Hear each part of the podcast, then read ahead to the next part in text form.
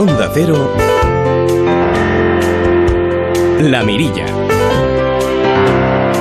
Raquel Sánchez.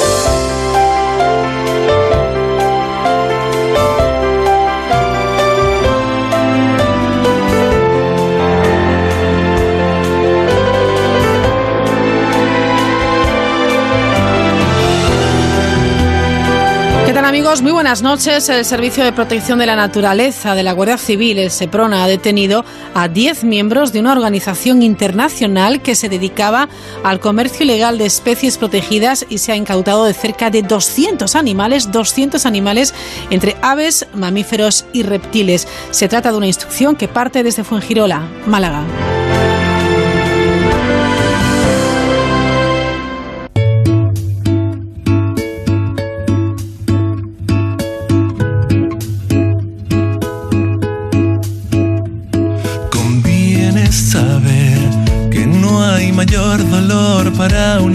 Que despedirse de otra piel. La operación CECNEC, coordinada por Europol y en ella han participado Portugal, Eslovaquia y Marruecos, ha dado como resultado la detención, lo dicho, de 10 personas por presuntos delitos de contrabando, de comercio ilegal, de especies, maltrato animal y falsedad documental.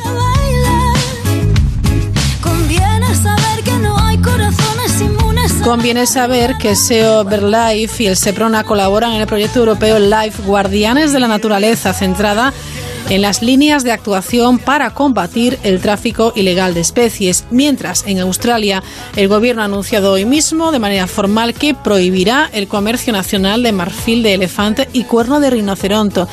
De rinoceronte, perdón, vamos que parece, parece mentira que no existan ya hoy en día determinadas leyes de protección de la naturaleza.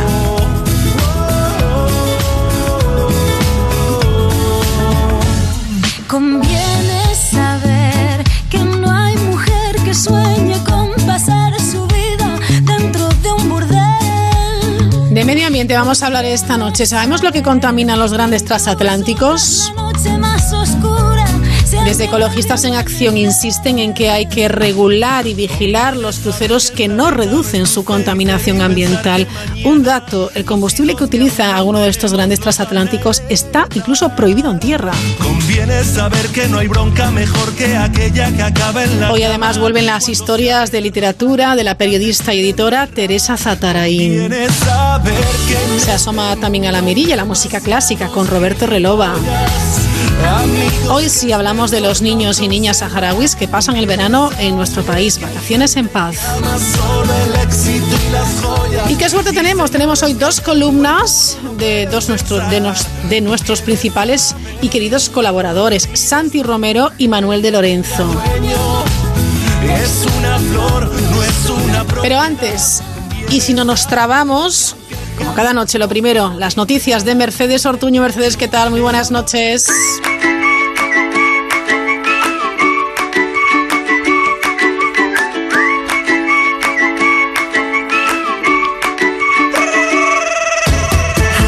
Buenas noches, Raquel. A los que no hemos conocido las películas ni las fotografías en blanco y negro, no al menos como única posibilidad de captar imágenes, nos cuesta imaginar en colores algunas de estas imágenes antiguas. Colorear las películas las hace más reconocibles para una generación joven, tal y como declara el historiador británico Anthony Vivor. Las palabras de Vivor sirven para explicar la reciente tendencia de añadir color a material histórico que originalmente fue grabado en blanco y negro. Cada vez son más los títulos de documentales históricos coloreados. En España, la cadena DIMAX se ha encargado de producir en color tres capítulos de España dividida, la guerra civil en color, y tras la buena acogida de estos, otros cuatro de España después de la guerra civil, el franquismo en color, serie que se ha estrenado este mismo año. El proceso de coloreado supone el trabajo de un equipo formado por muchos profesionales. No es tarea fácil revisar kilómetros y kilómetros de cinta y colorear cientos de miles de fotogramas. El objetivo de esta técnica es, en definitiva, hacernos ver a los más jóvenes, como declara la BBC, que, por ejemplo, en 1914 el mundo no era en blanco y negro.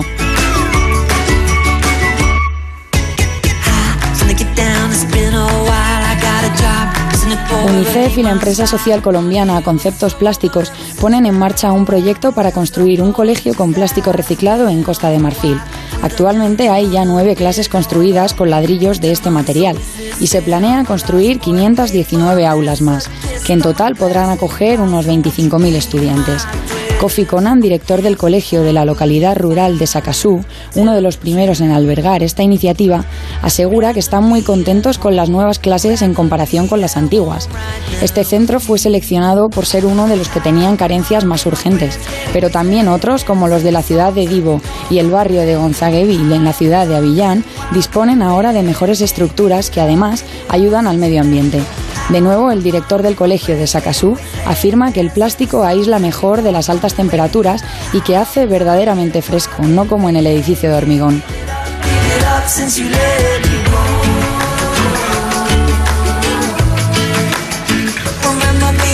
Los robots en sus diferentes modalidades están cada vez más presentes en nuestras vidas y también en redes sociales y plataformas digitales. Hace no mucho se hizo viral un vídeo en el que se maltrataba a un robot antropomorfo. Despertaba en el espectador sentimientos de pena y compasión, a pesar de saber perfectamente que se trataba de un robot. Algo parecido le ha debido de pasar a YouTube, que ha eliminado por error miles de vídeos de robots de combate por considerarlos crueldad animal. La realidad es que el algoritmo de la plataforma ha confundido a las máquinas con animales y por eso los vídeos han sido borrados.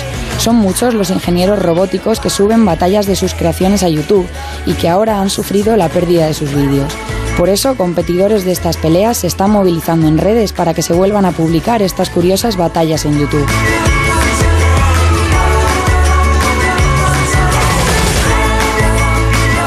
Denver, una fuerte racha de viento ha provocado que más de 150 colchones hayan salido volando por los aires.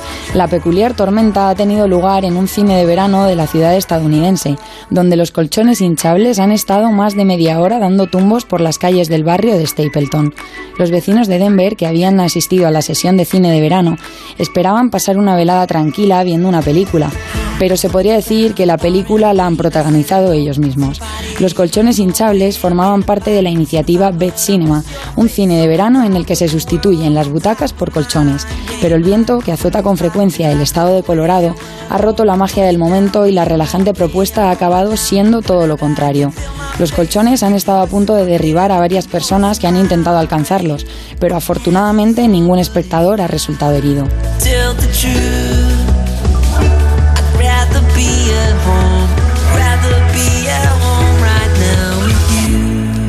Y finalizamos en Twitter, donde el anuncio de boda del youtuber Willy Rex ha causado sorpresa y ha generado muchas opiniones en la comunidad twittera. Más que por la boda en sí, porque la noticia ha recordado a los seguidores del youtuber que el tiempo pasa muy rápido. Willy Rex, que ahora tiene 26 años y 30 millones de suscriptores en YouTube, comenzó a subir vídeos en 2011 con solo 18 años. Los usuarios de Twitter han llenado la red social de comentarios en relación con el paso del tiempo, tomando como referencia la vida del youtuber. Ibai, narrador de videojuegos, ha escrito en un tuit, ah, que Willy Rex se va a casar de verdad. Ahora mismo siento que tengo 57 años, es una sensación terrible.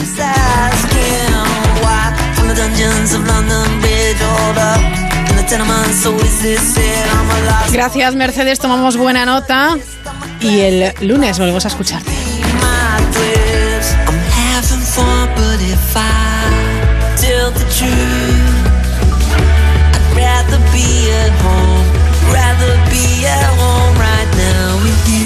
He vuelto al mundo nuevamente entre los árboles y la vida. El mar y el cielo, desde islas y volcanes, hoy he vuelto.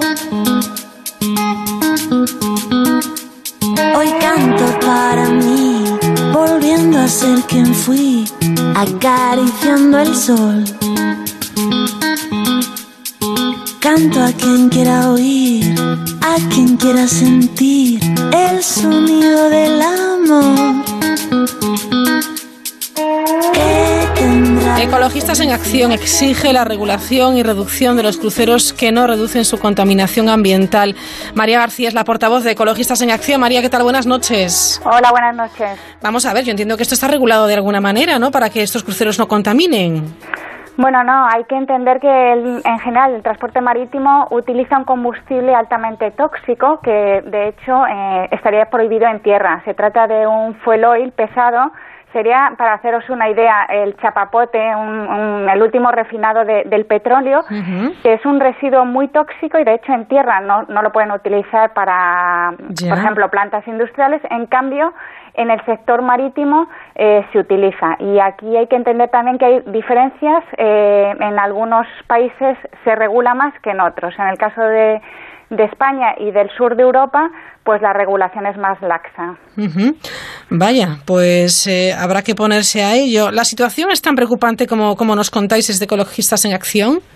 Sí, sobre todo hay que la, la, cuestión es preocupante, especialmente en España. en el turismo de cruceros si en el 2018 llegaron 30 millones de cruceros a nivel mundial, 10 millones eh, llegaron a costas españolas y, de estos 10 millones el 70% a lo que sería la fachada del Mediterráneo. O sea, eh, es un turismo que está creciendo de forma exponencial y que está altamente concentrado especialmente en lo que sería el Mediterráneo y el Caribe.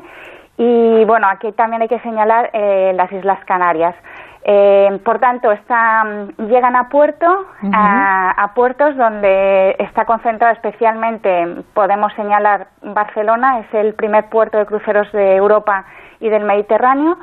Eh, después estaría Palma y después las Islas Canarias. Y aquí se concentran diariamente, pues desde siete a más cruceros y en puertos que están pegados a ciudades y por tanto todas esas emisiones llegan directamente a los pulmones de, de los vecinos que está viviendo al lado de las terminales.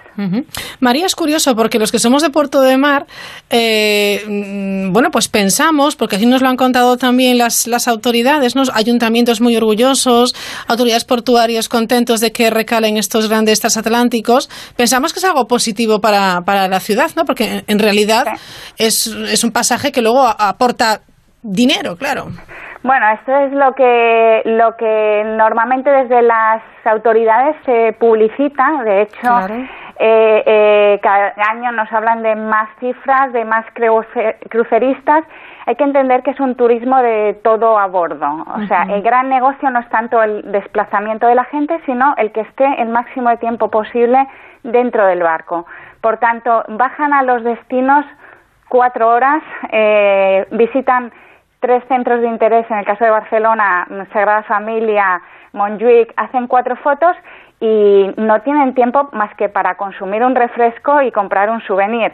Por tanto, están masificando la ciudad. Eh, el problema de la masificación turística es ya evidente y desde mm, todos los sectores sociales, también políticos, desde hace años que se está señalando como un grave problema en cambio, lo que estamos viendo es que mm, la otra cara es que siguen ampliando terminales de cruceros, siguen publicitando y incentivando este tipo de turismo que no bueno lo único que deja es eh, contaminación masificación turística en las ciudades.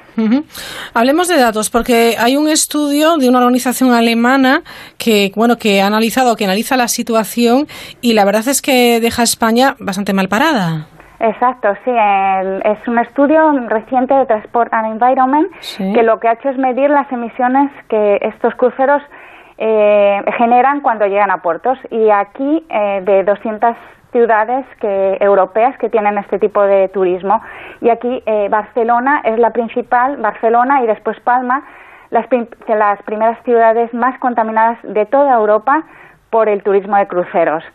Eh, algo que no nos sorprende porque eh, está relacionado directamente con la intensidad de este tipo de turismo. O sea, Barcelona es la primera en número de cruceristas. Eh, tres millones de cruceristas en 2018 llegaron.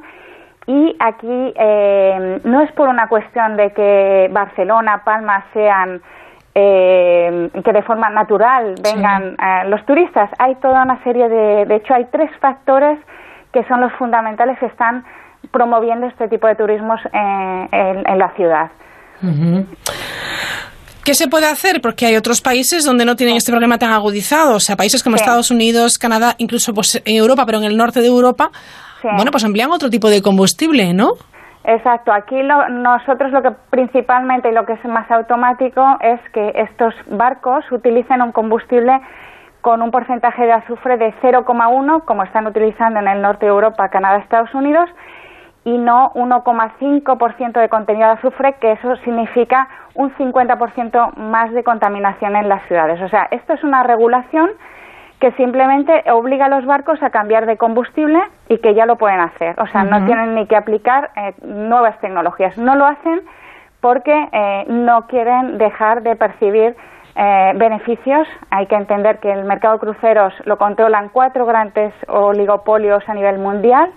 Carnival es el primero y tiene beneficios anuales de 16.000 millones de euros.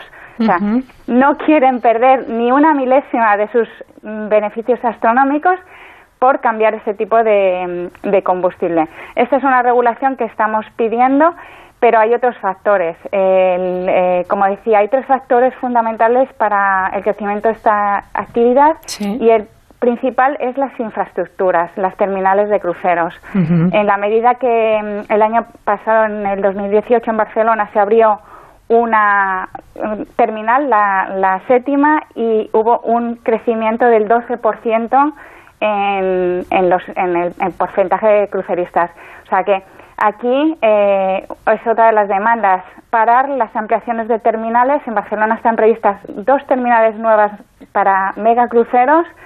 Eh, se vienen dando así en el Mediterráneo, en Palma. En, es fundamental parar la, ampliación de este tipo de infraestructuras.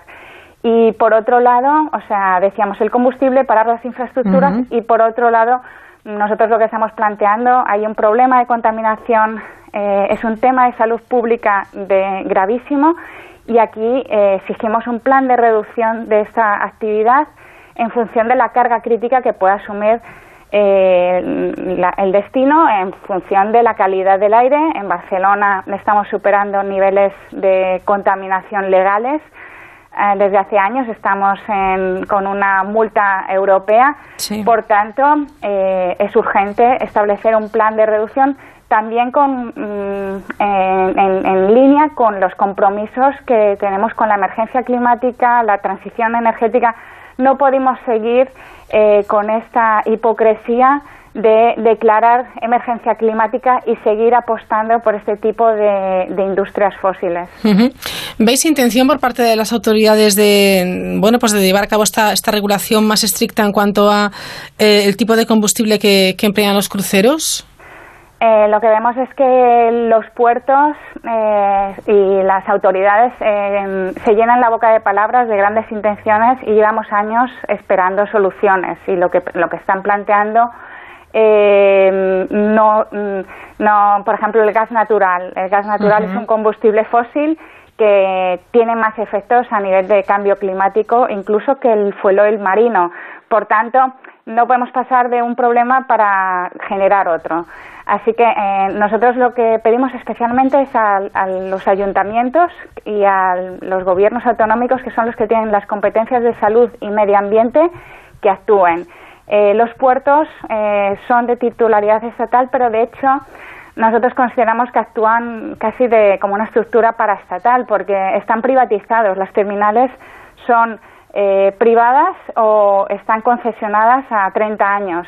Por tanto, sabemos el puerto funciona en, servicio de los intereses de estas grandes navieras y no van a proponer soluciones que afecten sus intereses. Por tanto, apelamos al, ayuntamiento, eh, eh, a los ayuntamientos especialmente, que son los que tienen que proteger la, salud de los ciudadanos y además cuando el turismo se supone que es una actividad eh, de, interés de la ciudad. O sea, por tanto, eh, pertenece a los municipios eh, la máxima responsabilidad, ¿no? apeláis a la administración más cercana, pero bien es cierto también que, por ejemplo, la Unión Europea sí que debería tomar cartas en el asunto, ¿no? Bueno, aquí el tema es que para el tema del cambio de combustible, lo que nosotros pedimos es que se haga una regulación a nivel del Mediterráneo. Eso implica eh, que se pongan de acuerdo los diferentes estados y aquí quien tiene que tomar cartas en el asunto es el gobierno español. Nosotros estamos presionando para que eh, junto a Francia y a Italia, que son los países que están trabajando por esta regulación en el Mediterráneo, se pongan a, trabajar. El gobierno español mm, dice que es favorable, pero si otros países, o sea, que están mirando a otro lado, nosotros pedimos que se ponga a trabajar con Francia y con Italia. Y en diciembre hay una reunión en Nápoles donde mm, los países del Mediterráneo podían acordar tramitar esta regulación que es a nivel internacional. Eh, es la Organización Marítima Internacional, que es de Naciones Unidas, quien puede mm, declarar esta, esta limitación en el mar Mediterráneo. Esto es un proceso que puede llevar más tiempo. Mientras tanto, nosotros eh, presionamos porque sí que se podrían hacer, no hay que esperar a acuerdos internacionales para hacer regulaciones en lo que sería, por ejemplo, las aguas territoriales, que es a 12 millas de la costa. Impedir que estos barcos, de hecho, ya tienen un doble como depósito, porque cuando llegan a puerto ya bajan, deberían bajar a 0,1%. Por tanto, lo pueden hacer, eh, hay que entender que las emisiones no solo son cuando están atracados, que siguen quemando este combustible, sino también en el proceso de aproximación y de, y de, ah, de, marcha, sí. porque bueno es un turismo además de muy costero, ¿no? unas rutas muy costeras. Entonces, mm, eh, solo que haya una regulación en 12 millas, eso significaría un gran, eh, una gran reducción de, emisiones. Bueno, pues estaremos pendientes eh, porque efectivamente los datos, los datos que nos habéis aportado son, son preocupantes. ¿Crees que es posible, bueno, pues eh, realizar este tipo de turismo de manera sostenible? ¿Crees eh, firmemente que sí, que se puede? El, sí, el, mira, el ranking que se ha publicado ayer de la organización alemana NABU, eh, hay dos veleros, cruceros a, o sea, a vela, o sea, lo que sería el, la navegación marítima mm, realmente limpia, y son veleros que llevan unos 400 eh, cruceristas, por tanto, eh, es justamente ir en la dirección contraria a lo que está haciendo el sector. El sector está presentando y la gran apuesta son los megacruceros, donde mm, llevan 7.000, eh, bueno, son grandes ciudades flotantes que, de alto consumo y de alta generación de emisiones. Y por tanto eh, la dirección es si, si queremos hacer una navegación, eh, un turismo eh, por mar visitando ciudades, es la, la vela eh, y serían barcos pequeños. Es la, la, donde nosotros estamos apuntando. En Palma, por ejemplo, la plataforma donde nosotros estamos participando, pedimos que haya eh, un, un, un, crucero eh, al día, que se limite un crucero al día de 4.000 máximos cruceristas. lo ideal sería ir a un cambio en el sector para, para este tipo de veleros, ¿no? Que, que es, eh, es factible, es técnicamente posible y es lo que eh, en delante de la emergencia climática, del problema de contaminación, es urgente eh, plantear. Muy bien. Bueno, pues María García, portavoz de Ecologistas en Acción, gracias por acompañarnos esta noche en La Mirilla y seguiremos pendiente de este, de este asunto. Gracias. Muchísimas gracias a vosotros. La Mirilla, Onda Cero. Me declaro experto en viajar con mi moto, conocer carreteras nuevas, detenerme cuando quiera, en definitiva de viajar a mi manera. Te gustaría ser yo, ¿eh? ¿Y sabes quiénes son los motoexpertos? Pues Línea Directa, que te ofrece las mejores coberturas al mejor precio. Y porque ahora además puedes contratar tu seguro de moto desde solo 77 euros. 902-123-322, 902-123-322. Consulta condiciones en lineadirecta.com, una compañía Bankinter. En este país, cada vez que escuchamos este sonido, nos transformamos en expertos en fútbol.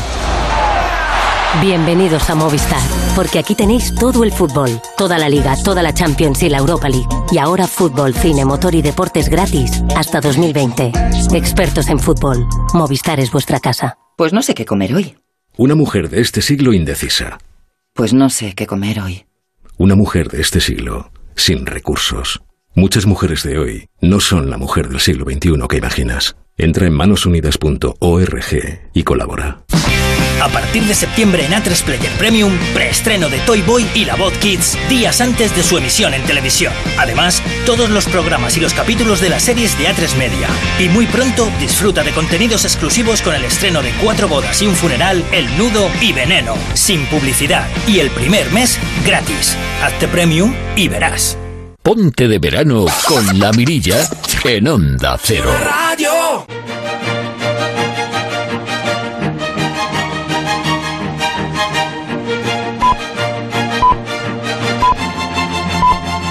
Es la música que siempre le da las buenas noches a nuestra experta en nutrición, la doctora Amil López Vietez. Amil, ¿qué tal? ¿Cómo estás? Muy bien, Raquel, en veranito no hay queja. Desde luego que no, y aún quedan unas semanas de veranitos, hay que disfrutarlas a tope.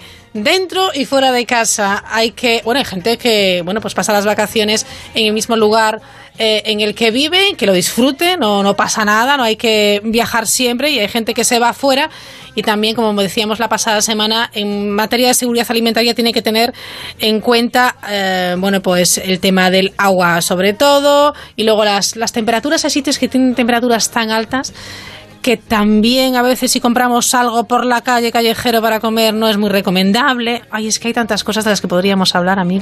Tampoco hay que viajar con miedo, pero sí que extremar, bueno, pero tener extremar un poquito las precauciones. Yo siempre viajo con probióticos, entonces Sí. me ayuda un poco a Perfecto. prevenir Buen consejo. cualquier eh, Ujú. contacto con algún germen de los que no estamos acostumbrados a diario Vale. a estar en contacto. Muy bien. Y si comemos fuera de, de casa o cenamos fuera de casa, ¿hay algún truquillo o algo que deberíamos tener en cuenta para asegurarnos una, una buena alimentación, Amil? Sí, eh, tenemos truco para todo, como sabes, Raquel. Lo sé, lo Hoy sé. vamos a hablar de eh, cómo mm, conseguir en verano, pues, eh, Sí. llegar a septiembre en, en el mismo peso o tampoco muy desmandados sobre Oh. lo previsto. Porque se puede hacer, ¿eh? Se puede hacer. Muy bien. Entonces, tenemos que tener en cuenta que como nuestros horarios son más laxos, comemos fuera con más frecuencia, invitados muchas veces en casa de amigos, Sí. menús cerrados que tampoco tienes mucho margen. ¿Es verdad? Tenemos que mm, prevenir y no llegar con demasiado apetito a la comida o la cena. Entonces, el truco que comentábamos en anteriores programas de hacer los tentempiés nos ayuda a regular las hormonas, el apetito, la saciedad y nos va a hacer llegar en mejores condiciones para no sucumbir a los entrantes Ujú. o no tomar en exceso el pan antes de que nos sirvan porque siempre pues el servicio en verano pues como está con más trabajo Sí. se dilata un poco Claro. entonces Y esa cestita de pan desaparece. desaparece, los aperitivos, eh, las aceitunas. Entonces, importantísimo hacer el tentempié, Vale. elegir eh, un plato para cada persona, pero cuando se tapea es más fácil perder el control de lo que vamos a consumir y siempre pues eh, tener algo verde. Una guarnición vegetal, un gazpacho. Muy bien. Y, y saber que en verano, pues si podemos evitar el postre, a diario, dejarlo para el fin de semana, en momentos así un poco de Ajá. ocio, celebración, Sí. porque son calorías vacías. Vale. Muy Por bien. una parte, eh, si hacemos pues un primero de una ensalada, ya nos sacia, tiene fibra, nos ayuda a ir al baño, que en verano también muchas veces la gente nos dice que tiene menos regularidad Sí. y se nota más hinchada. Y si lo complementamos con ejercicio, pues tenemos un poco más de margen para pasarnos un poquito de la raya. Perfecto. Ojo que si estamos en casa también podemos hacer eh, algún postre saludable, porque el tema de los helados, por ejemplo, podemos hacer un heladito casero. Sí, sí, ¿eh? nosotros en, en el blog en dietacoherente.com tenemos eh, un montón de recetas para hacer alternativas con niños que también Es es, que a veces no momento... sabemos qué poner a los niños y si nos dais una ayuda la verdad es que viene bien porque siempre estamos sota, caballo y rey, sota, caballo y rey y nos aburrimos nosotros, la familia, los amigos y es bueno que, bueno, pues consultar nuevas ideas, ¿no? Sí, recetas que puedan ellos también participar, porque es un Sí. momento idóneo que está la familia más relajada, con más tiempo libre, hay menos vorágine de deberes, trabajo y tal, Claro. para meterse en la cocina. Y ahora como está tan de moda el tema de Masterchef Junior, como que están más predispuestos claro. pues a ellos hacer sus pinitos. Entonces, como siempre decimos eh, cuando nos entrevistan en medios de comunicación, en las administraciones públicas, que la nutrición debería estar desde la escuela ayudando a las familias a que tanto. adquieran hábitos saludables. Es un buen momento ahora pues para empezar a lo mejor por postres que igual les atrae más, pues estos eh, smoothies para las meriendas, Sí. eh, helados saludables que no lleven grasas eh, de, de mala calidad. Incluso polos de zumo de fruta o incluso bueno. con la pulpa. ¿Esas recetas las tienes en el blog? Sí, sí, Se pueden sí, sí. consultar, ¿no? Y incluso pues hacer ensaladas fresquitas pues con arroz, con pasta, que prueben la quinoa Vale. y que ellos pues eh, con- cierta seguridad y supervisión pues que empiecen a cortar y claro, que, que, les haga más gracia. Es que además la cocina siempre ha sido un punto de encuentro, ¿eh? Para charlar, para, para hablar, para contar. Yo creo que es un, un sitio muy reconocido, por lo menos en mi casa y en casa de mis padres, mis abuelos, siempre ha sido un, un lugar eh, Sí, entrañable sí. la cocina. Y además hay ciertos estudios ya que nos eh, han demostrado que los Sí. niños que cocinan tienen en la edad, en la adolescencia, en la edad adulta, mejor salud. Tienen menos diabetes, menos hipertensión, un Fíjate, peso más Han saludable. ido adquiriendo esos conocimientos de manera casi... Lo hace, lo irracional, interioriza, sin darse cuenta y luego también eh, gastan menos, porque el presupuesto familiar eh, o cuando se van a estudiar fuera la universidad se organizan de mejor Claro, manera. aplican ese conocimiento Claro, que han visto en y, casa. y no hay que gastar mucho dinero para comer bien, al revés. Vale. Eh, con unas mínimas dotes culinarias, eh, comes bien, rico, sano y barato. bien, perfecto. Bueno, pues pueden consultar el blog en dietacoherente.com y allí tienen un montón de, de recetas. Bueno, vamos con esos trucos eh, para sobrevivir a una cena o comida fuera de casa. A mí me, me, eh, me preocupa mucho el tema de los refrescos, fíjate, que a veces abusamos un poco en verano de los refrescos. Sí, refrescos, cañas, el alcohol en Sí. general es un momento de mayor consumo, porque lo asociamos eso al ocio, a la relajación, Sí. a tomarse un respiro. Son calorías vacías y a mayores el alcohol eh, tiene unas calorías muy inertes que cuesta mucho metabolizar. ¿Qué pasa? Que un consumo moderado eh, se puede permitir dentro de la dieta mediterránea. En esto hay mucha polémica. Eh. Los refrescos sí que es mejor evitarlos, dejarlos de forma esporádica porque no aportan nada. Nada. Incluso el gas que tienen, eh, pues hinchas, sí, genera un poco de distensión abdominal, Sí. gases, inflamación que no, no te sienta tan bien la comida. Pero el alcohol, eh, si hay que tomarlo, pues mejor que sea de baja graduación y en un entorno de una comida o de una cena, no tomarlo así a palo seco. Y eso es un patrón de consumo responsable mediterráneo. Vale. Hay que hacer este, esta salvedad porque hay un montón de nutricionistas, de compañeros que están haciendo un poco el alcohol cero, alcohol cero, alcohol cero. Si bien en los últimos dos estudios que se aprobaron en The Lancet, si nos en- entramos un poquito a leer las conclusiones, sí que dice que el consumo de alcohol no está recomendado, pero eh, si entras en la discusión previa, se dice que en las mujeres, cuando se toma en la cena una copa de alcohol, hay prevención de riesgo cardiovascular. Siempre dentro de un contexto Claro, por moderado supuesto, por y dentro supuesto. de un patrón de estilo de vida Y alcohol hablamos de, de mediterráneo, vino, un vino o una cerveza, o sea, Sí. no de destilados. Claro, los destilados, eh, bueno, ya si se va a coger el coche, ni que hablar Bueno, tiene. eso eh, sin duda. Pero me refiero que, que tampoco no es blanco y negro, no hay que ser Vale. nihilista en nutrición. O sea, el alcohol forma parte un poco del estilo de vida mediterráneo, de compartir, de charlar. Volvemos un poco al sentido común. Ahorra psicólogos muchas veces Sí. también, el echar Sí. Unas risas con los amigos, Claro. en verano es momento de reencuentros Ujú. y siempre que sea un consumo responsable, Perfecto. pues eh, incluso tiene el, beneficio de, de prevención cardiovascular. Se- no se sabía bien si era por el resveratrol, que era un antioxidante Sí. el vino tinto.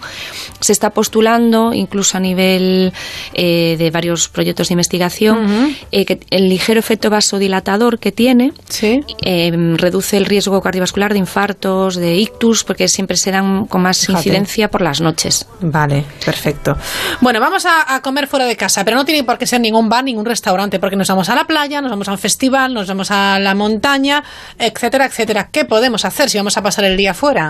Tenemos que pensar en proteína, es nuestro Vale. mantra. Eh. Intentar, pues, si vamos a de picnic, pues nos podemos llevar una ensaladita de pasta o de arroz que aguanta muy bien. sí. Llevamos en un botecito eh, la vinagreta hecha Sí. para que no se que nos quede así chuchurrío.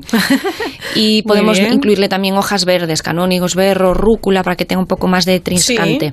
Y como proteína, ¿qué le podemos poner? Pues atún, salmón ahumado con cuidado si vamos a estar en altas temperaturas, pues que esté en una neverita para el tema de, de la seguridad alimentaria, huevo cocido, que eso no Ujú. está ya Muy todo bien. muerto, no, no hay riesgo. Pechuga de pollo bien hechita a la plancha y Ajá. hacemos unas tiras o trocitos de queso, de, Fenomenal. de jamón cocido bajo en sal para que no retengamos tanto líquido. Sí. Eh, ¿Qué más se me ocurre? Pues legumbres, que es una proteína buenísima. Podemos hacer una ensalada de, de garbanzos, de legumbre. Ujú. Entonces, con eso ya nos hacemos un picnic. Perfecto. La mar de, de rico, saludable, fresquito. Vale. Podemos llevarnos también un gazpachito, un salmorejo en la neverita fresquita. Sí. Y fruta, fruta y frutos secos que en la neverita nos aguanta perfectamente. Vale, la fruta la llevamos entera mejor, ¿no? Sí, porque cuando la cortamos se expone además a la oxidación, pierde Claro. vitaminas, minerales, se puede también eh, mazar un poquito. Vale. Y luego la, la pelamos. Si la llevamos bien lavada, la podemos tomar con piel, que Sí. también tiene vitaminas, fibra, Ajá. antioxidantes, polifenoles. Si nos da grima el melocotón, la nectarina, esa piel que tiene un poquito más Oye, eso le pasa a de pelusa, gente. mm, pues se pela y ya está, no pasa Vale. nada. Pero fruta fresca de temporada. Vale, y si llevamos niños y se empeñan y están diciendo, mamá, las galletas, papá, quiero llevarme no sé qué, intentamos, bueno, pues mm, darle una alternativa. Sí, consumo moderado, o sea, tampoco, ya, como siempre comentamos, Raquel, toda prohibición genera compulsión. Entonces, basta que estemos no, no, no, no, para en cuanto nos des- demos la vuelta, si están con los abuelos o Claro. tienen ellos dinerito, porque ahora cada Sí. vez los niños en la adolescencia pues ya tienen ellos un Claro. pequeño presupuesto. Y se lo van a gastar en chuchos y en bollería. Claro, entonces eh, tiene que ser un tema de moderación, que ellos sepan que no es bueno para su salud abusar, Claro. pero que de vez en cuando pues a nadie le amarga un dulce. Pero vamos, yo en esto intento ser lo más coherente posible Claro. y, y que la gente no le genere pues eh, ansiedad y tener que cumplir una dieta saludable, porque entra de todo y como Sí. decíamos es vida social. Sí, claro que sí. Bueno, y hay snacks muy sabrosos que también a los niños les encantan. ¿eh? Antes hablábamos, por ejemplo, del tema de, de los helados o los batidos o un granizado, etcétera. Bueno, que también es, es algo delicioso. Sí, o el bocadillo de toda la vida. O sea, al Pues final sí, pues no hay que sí, el inventar Ah. el- la cuadratura del círculo. O sea, Sí, al final nuestras abuelas tenían muchísima razón, lo de que decíamos de Ajá. desayuna como un rey, come como un príncipe, cena como un mendigo, Sí. de grandes sepulturas están las cenas llenas. No, de grandes cenas están las sepulturas llenas. Eh, Efectivamente, sí. Menos, eh, menos plato y más zapatos. O sea, estos refranes que al final vienen Todo, a, todo. a resumir un poco el estilo de vida mediterráneo saludable, de vuelta al plato de cuchara, a comer en familia, a comer a nuestras horas. Claro. Eh, a- Y aprovechar esos momentos de, de comer y de cenar para charlar, para estar con los amigos. Yo creo que siempre eh, ayuda mucho, la verdad. Sí, como decíamos, eh, los compañeros psicólogos hacen una gran labor, pero muchas veces eh, estas cenas de Sí. amigas, eh, tú lo sabes. Bueno, hombre, claro. Te Nos vienen desahogas, te echas unas risas. Estás eh, deseando todo ya que llegue el día queja. que has quedado para, para, para estar. se queja de lo- las mismas cosas Sí, y al final sí. como que aflojas tensión y el- la tensión engorda. O sea, genera La tensión estrés, engorda. Lo mejor cortisol. es, efectivamente, bailar y reírse. Sí, hacer un poquito de ejercicio y, Y ya y listo. está. La próxima semana quiero que me hables también de algo que tenemos ahí. eh, vienes hablando de, de- de hormonas, de proteínas, de genética. A mí el tema de la genética me gusta mucho. ¿eh? Vale, pues lo dejamos para la semana ¿Sí? que viene, sí. Pues venga. Gracias a mil. Adiós. A buenas noches. buenas noches. Chao.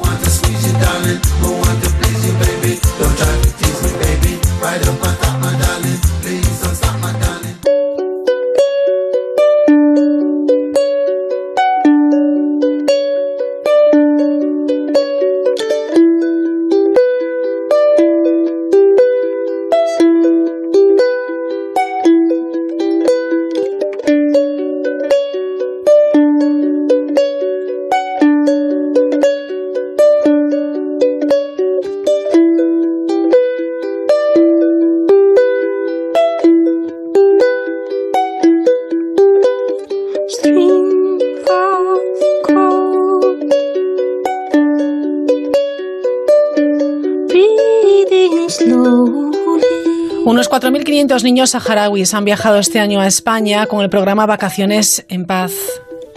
Un programa que persigue la mejora de las condiciones sanitarias y alimenticias de las niñas y niños que llegan desde los campamentos de personas refugiadas. Buscan también el fortalecimiento de sus capacidades socioeducativas y también interculturales.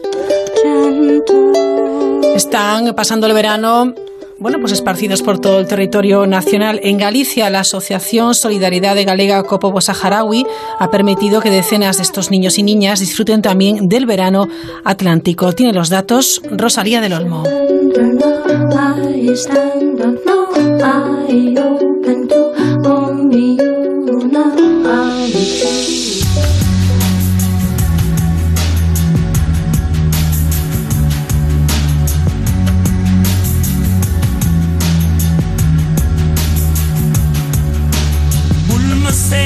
El verano africano en Tinduf, al suroeste de Argelia, alcanza los 40 grados a la sombra. Allí se sitúan los campos de refugiados de saharauis, un pueblo que en un pasado fue de pescadores y que tiene el nombre de ciudades del Sáhara Occidental, un pasado que se ha dilatado tanto en el tiempo que puede contarse como un cuento, aunque muy real, a los niños saharauis. Ya desde los años 80 comenzaron las campañas de sensibilización paralelas a la acción del Frente Polisario y asociaciones amigas del pueblo saharaui para apartar a los menores de la guerra y del duro verano argelino. Cien niños llegaron a España entonces y hoy, en verano de 2019, las familias españolas siguen abriendo sus puertas a niñas y niños saharauis, aunque no tanto como quisieran las asociaciones. La Coordinadora Estatal de Asociaciones Solidarias con el Sáhara está a la cabeza del proyecto conocido como Vacaciones en Paz y Emilio Portela es uno de sus portavoces. Vacaciones en Paz es un programa en el cual durante los meses de julio y agosto vienen pues muchos niños a todo el Estado español, vendrán, ahora bajó muchísimo, cuando antes de la crisis venían a lo mejor 10 o 12 mil niños, ahora están viniendo a todo el Estado sobre 6 mil niños.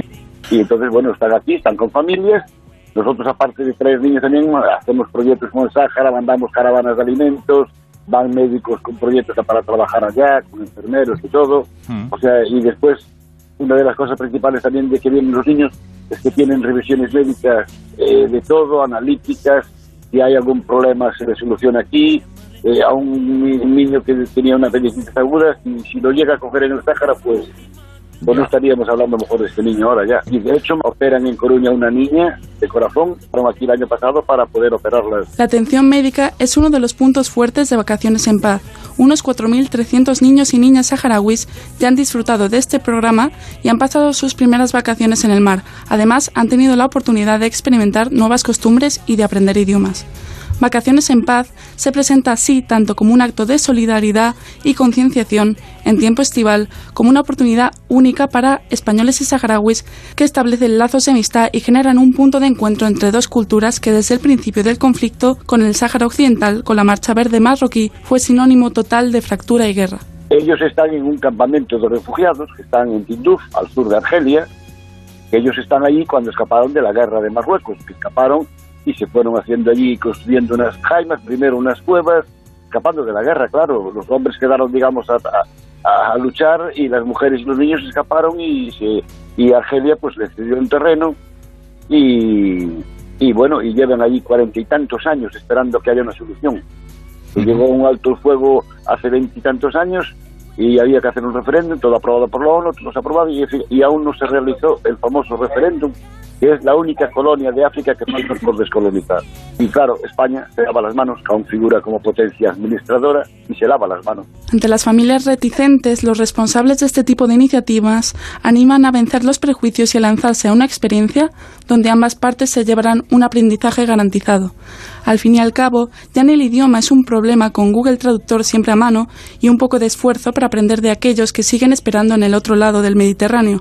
El viaje de vuelta de los niños y niñas saharauis que llegan a España ya es otra historia. Tú los ves cuando llegan y cuando marchan y claro, hay una diferencia, hay una diferencia y el problema de el idioma, eso a los 10 o 15 días los niños ya hablan español. Y yo no entiendo cómo, cómo, lo, aprenden tan rápido. Ellos van contentos porque llevan una maleta con 25 o 30 kilos de cosas, de regalos, de comida, de cosas, después llevan algún dinero también y tal. Y entonces llega, pensar de llegar allá y repartir todo eso para toda la familia, eso a ellos les pone, bueno, una... y claro, ellos van a estar contentos, aunque aquí queramos a llorar y así, pero bueno.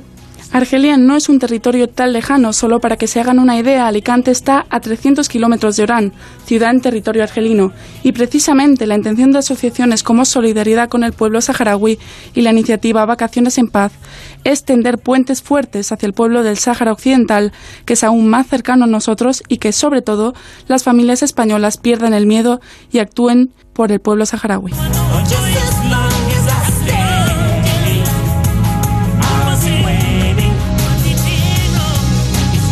Gracias, Rosalía del Olmo. Continuamos.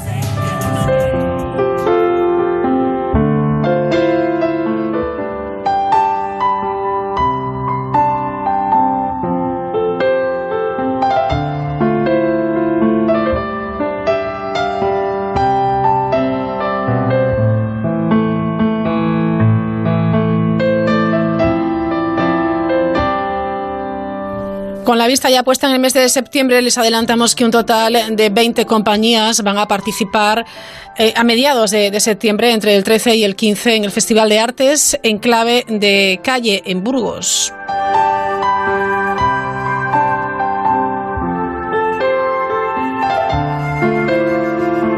Principal novedad de esta vigésima edición del certamen, que aglutina 21 espectáculos y 58 representaciones, es la incorporación de las escalinatas de la calle Valentín Palencia, junto al Centro de Arte de Caja de, de, Burgos como escenario.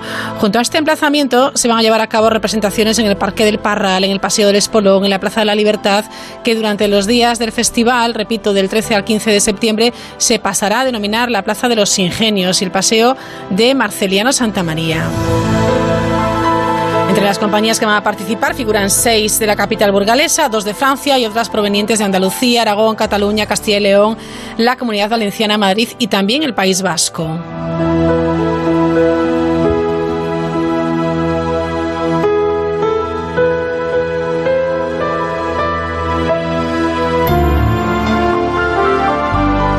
Logroño, la película La primera cita, una producción española escrita y dirigida por Jesús Ponce, se proyecta mañana a las ocho y media en el ciclo de cine en versión original del Teatro Bretón de Logroño.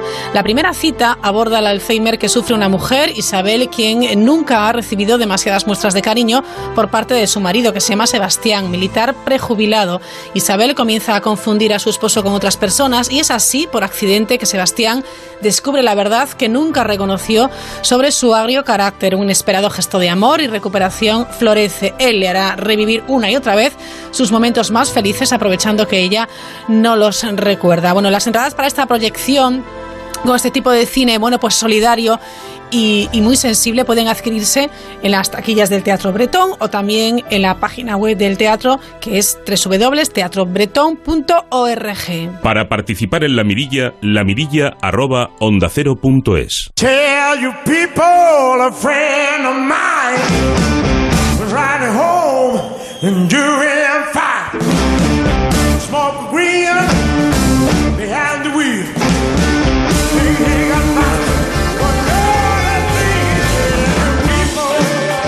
Es la hora de escuchar con atención la columna movediza de Santi Romero. Hoy, movilidad insostenible.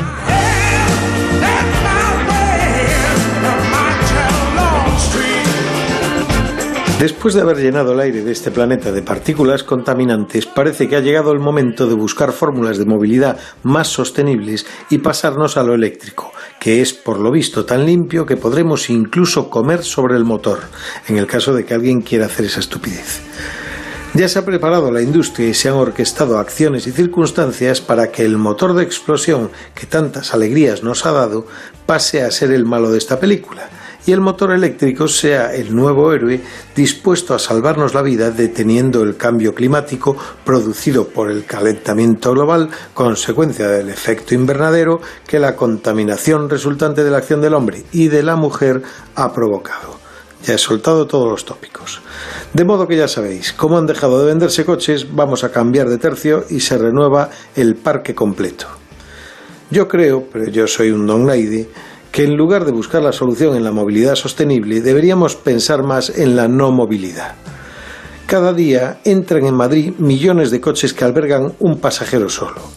Tipos que van a sentarse en una mesa frente a un ordenador y echan la mañana cruzando correos electrónicos con personas que a menudo están en la mesa contigua. Para mí, que debemos tender a quedarnos quietos en casa, frente al mismo ordenador, pero sin hacer un kilómetro. Eso nos permitiría, entre otras cosas, tener mejores casas y repoblar la llamada España abandonada a base de poner un caño de Internet tan gordo que quepa hasta una pelea de perros. Uno se sienta por la mañana frente a la pantalla y el jefe, celoso del trabajo presencial, va a poder tranquilizarse viendo a su fiel soldado tecleando, aunque de la cintura para abajo esté en gallumbos. Un día a la semana se baja a la gran ciudad a reunirse con quien se tenga que reunir y tan contentos. Es obvio que no vale para todo el mundo, pero sí para unos cuantos. Por mi parte, me aplico el cuento enviando por mail esta columna. La columna movediza es Santi Romero. Hasta la próxima semana.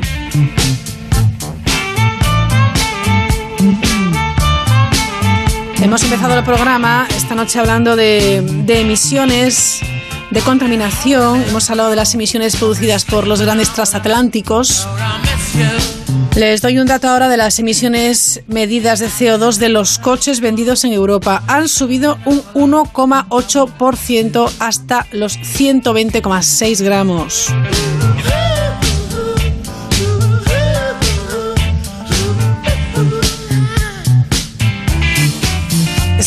Por debajo de la media europea, con 118,1 gramos de CO2 por vehículo. Dicen desde el sector de la Asociación de Constructores Europeos de, de, Automóviles que este incremento de las emisiones de CO2 de los coches nuevos se debe a la mayor demanda de vehículos todo camino y especialmente a la incertidumbre vinculada con el diésel, algo que ya hemos hablado aquí en la mirilla con el asesor de Ponle Freno. Esto ha provocado un retroceso en las matriculaciones de los automóviles con este tipo de, combustibles. En 2018, Holanda fue el país con las emisiones medias de CO2 de coches nuevos más bajas de toda la Unión Europea. Le seguía muy cerquita Malta. Y por debajo de la barrera de los 110 gramos por CO2 de CO2 por kilómetro también se situaron Portugal Dinamarca. ¿Qué pasa en España? Bueno, pues se sitúa por debajo de la media europea en términos de emisiones de dióxido de carbono de los automóviles, lo que supone una progresión de casi el 3% en comparación con los datos recopilados durante el año precedente. Aún así hay que vigilar estas emisiones de CO2 de, de, coches en Europa y por supuesto en nuestro país e ir reduciéndolas lo máximo posible. Y ya para el cierre...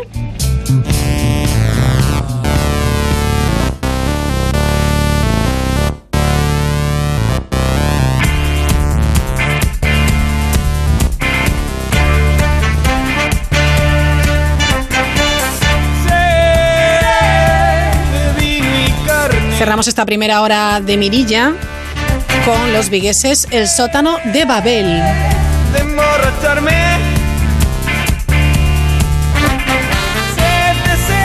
A la vuelta hablamos de literatura, son las historias de Teresa Zataraín, periodista y editora que nos habla de literatura o de esas historias escondidas detrás de libros o autores. Tendremos como cada jueves música clásica, instinto clásico con nuestro musicólogo Roberto Relova.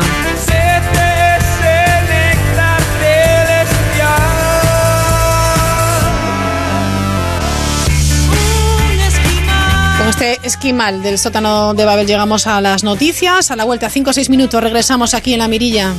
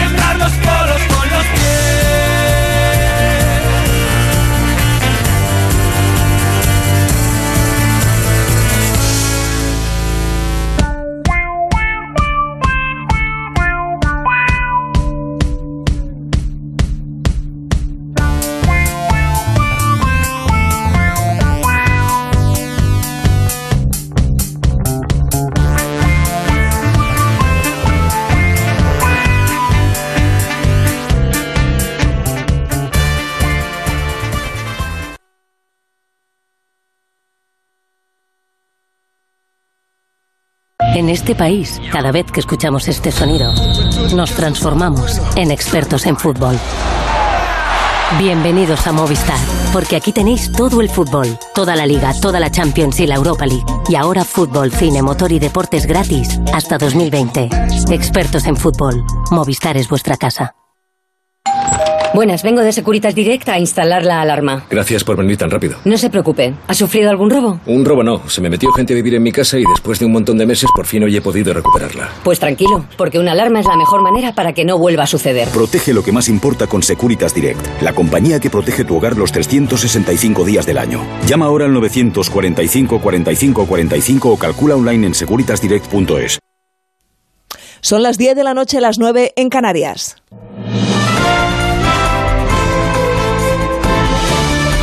Noticias en Onda Cero.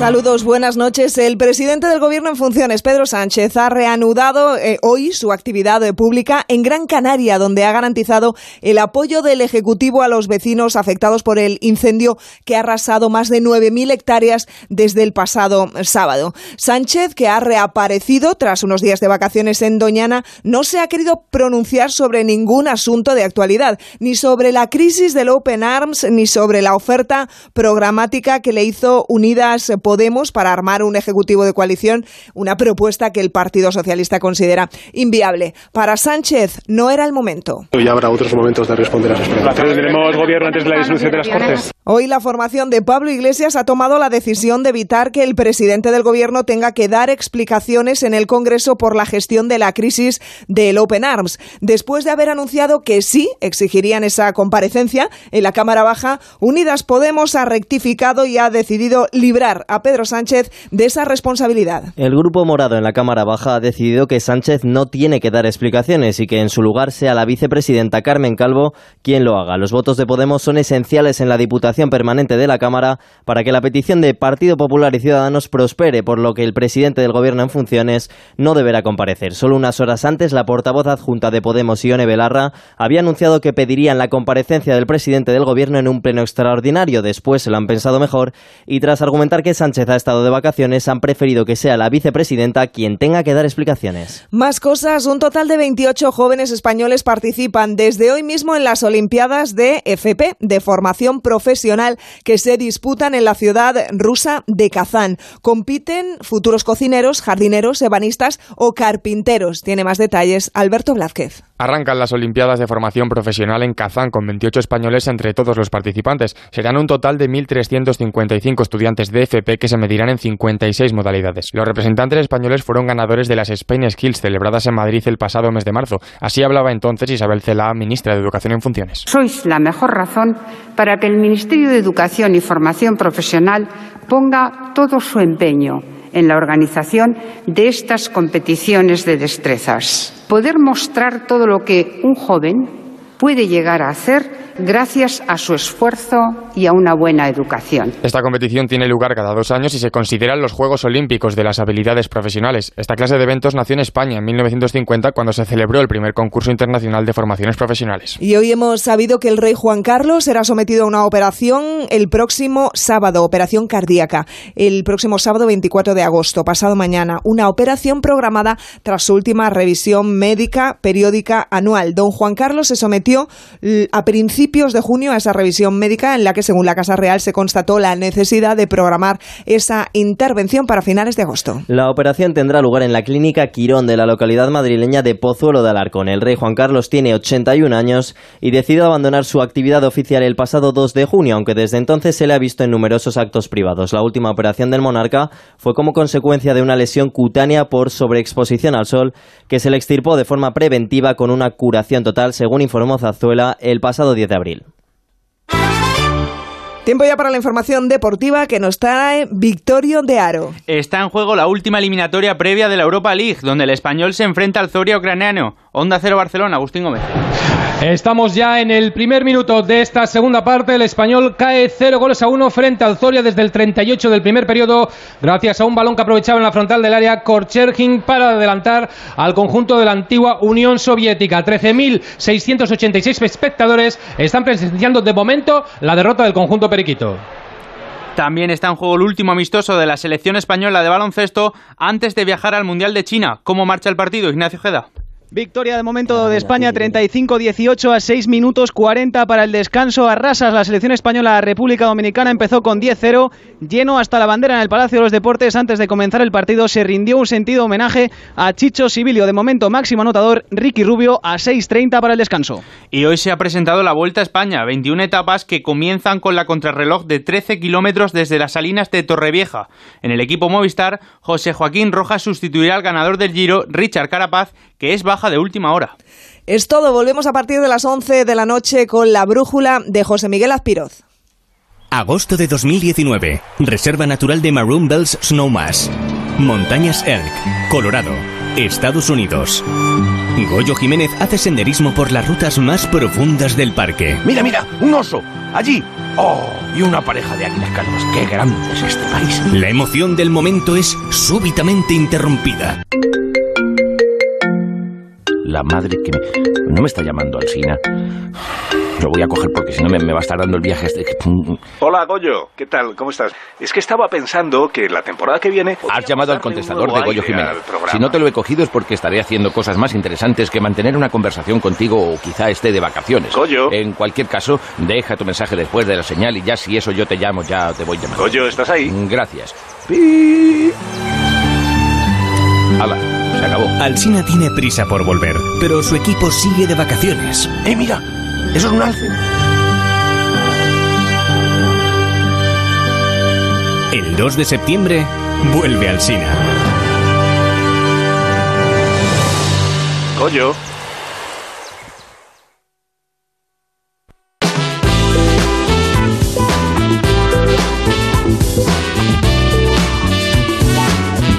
En Onda Cero, La Mirilla. Raquel Sánchez.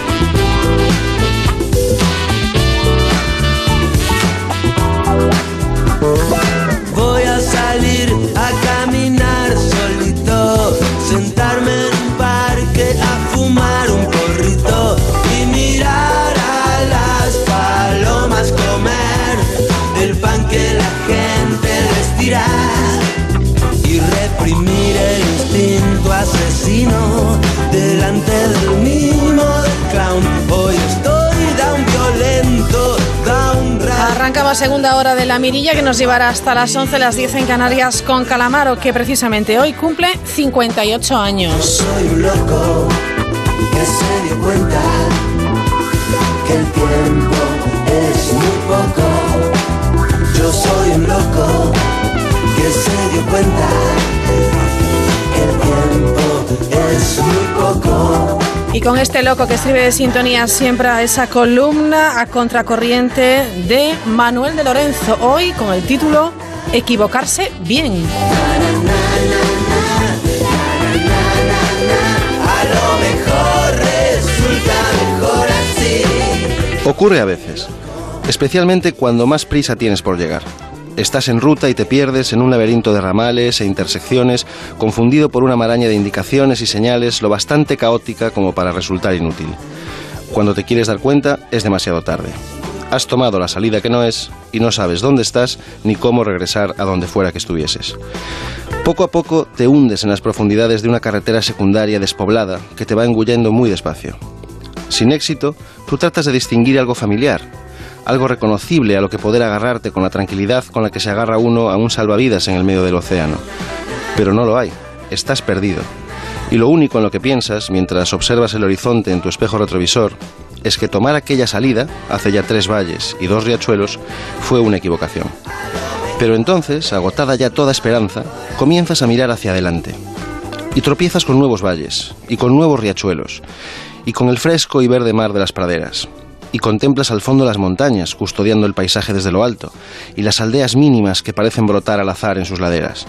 Y comienzas a pensar que tal vez no sea tan desgraciada tu suerte, que tal vez ese camino caduco y tortuoso resulte incluso agradable, y que tampoco pasa nada por dar un pequeño rodeo y tardar un poco más en llegar.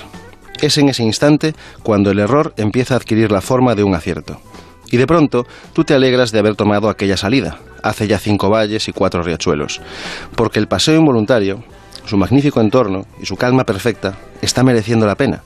Y no lo habrías disfrutado, aunque no fuese tu intención, de no haber sido por aquella equivocación. La conclusión es inevitable. Qué gusto da equivocarse a veces. Cometer un error imperdonable y estupendo que nos satisface más que el propio acierto. Fallar bien, tomar una mala decisión, una decisión errónea y sin embargo, a la vista de las consecuencias, alegrarnos de no haber tomado la correcta. Pero incluso cuando la equivocación no nos complace, cuando no nos satisface más que el acierto, cuando la equivocación es dolorosa o molesta y lamentamos haber fallado, también entonces resulta agradable equivocarse de vez en cuando, meter la pata hasta el fondo y sin remedio. Y resulta agradable porque, de alguna forma, te libera, te permite volver a fallar. La equivocación devalúa el fracaso. No equivocarse nunca, ni una sola vez, constituye una singular clase de aberración. Lo bonito de equivocarse es precisamente la libertad para volver a equivocarse. Porque todos lo hacemos, constantemente, aunque seamos siempre los segundos en admitirlo, claro.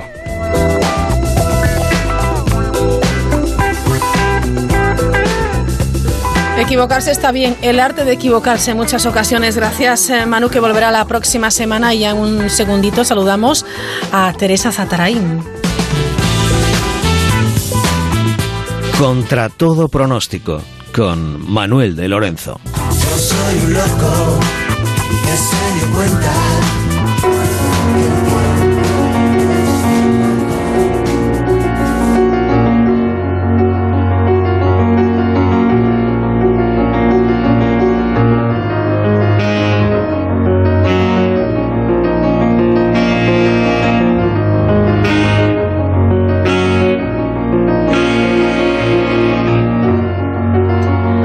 Algunos lo llaman el árbol del cielo caiga donde caiga su semilla, de ella surge un árbol que lucha por crecer. Es el único que crece en el cemento, exuberante, sobrevive sin sol, sin agua, hasta sin tierra. Se podría decir que es bello si no fuera porque hay tantos de su misma especie. Hoy abrimos con este breve pero hermoso prefacio extraído de un libro que no va eh, precisamente sobre botánica, sino más bien sobre naturaleza humana. Teresa Zatarain, ¿qué tal? Muy buenas noches. Buenas noches. ¿Cómo estás? Muy bien, Raquel. Vamos a por ello una vamos, noche más. Vamos a ¿eh? por ello otra noche. Vamos a contar. Vamos a contar esas historias que a Zatarain le atraen y que luego plasma, eh, bueno, pues en estos eh, packs radiofónicos. Extraños. Extraños y maravillosos. Sin género, yo que también soy periodista como tú, ¿dónde se clasifica esto que hacemos, Raquel? Pero la cosa es. Pero es un poco como tú. Atraer un poco como yo, sí, una cosa un poco extraña, sí. Bueno, cuéntanos, ¿por qué, ¿por qué hemos empezado de esta manera, Pues, pues, pues hemos empezado con esa cita de ese, de ese tratado sobre naturaleza humana, como dices, aunque habla de un árbol, porque es eh, un libro conmovedor y bien construido. eh, este libro del que vamos a hablar, una historia intensa que en mi caso leí hace bastante tiempo, después estuvo sin editar, pero hoy eh, quiero rescatar esta historia. Eh, con él su autora Betty Smith, una norteamericana hija de migrantes alemanes, reconstruyó su propia niñez y juventud con momentos casi épicos en uno de los barrios más pobres de Nueva York.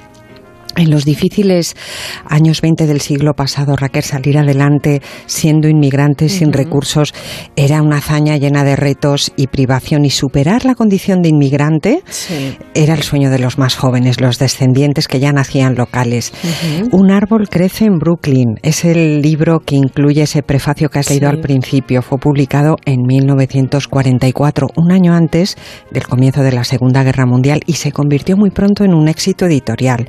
Fue con toda probabilidad una de las primeras historias de inmigración contada por una mujer. Paul Auster, eh, conocido escritor y guionista norteamericano, creo que a ti te gusta Me mucho. encanta, sí. Lo calificó en algún momento como un libro bellísimo de una novelista maravillosa y olvidada. Fíjate, no es poca cosa. No es poca cosa. Y es que cuántos libros de novelistas maravillosas se han quedado en el olvido.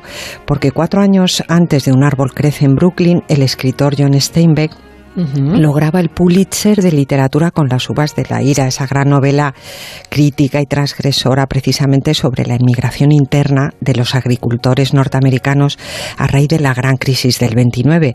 La novela de Steinbeck, que como sabemos fue Nobel de Literatura en 1962, seis años antes de morir, se consolidó enseguida como una de las grandes obras literarias sobre inmigración, adaptación y supervivencia y sigue siendo un gran referente que yo estudié en periodismo en literatura internacional.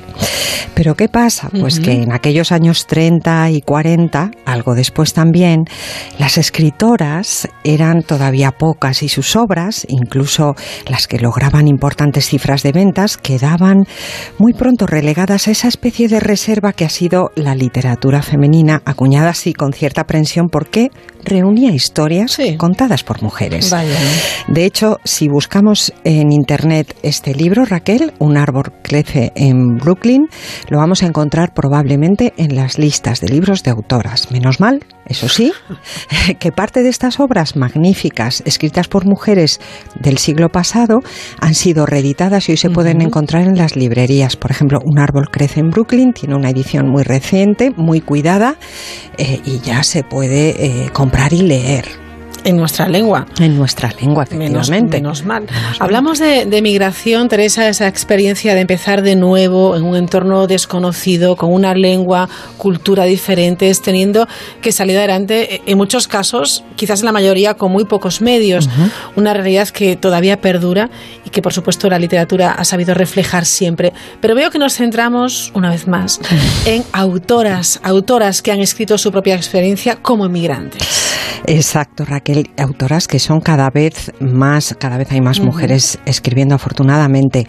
Pero la novela de Betty Smith, eh, que ya tiene casi ocho décadas, viene a raíz eh, de un libro mucho más reciente que me he leído hace unos meses, extraña para mí, de la polaca y también emigrante Anna Hoffman, afincada en Canadá con su familia en los años 60 y que actualmente reside y trabaja en Estados Unidos.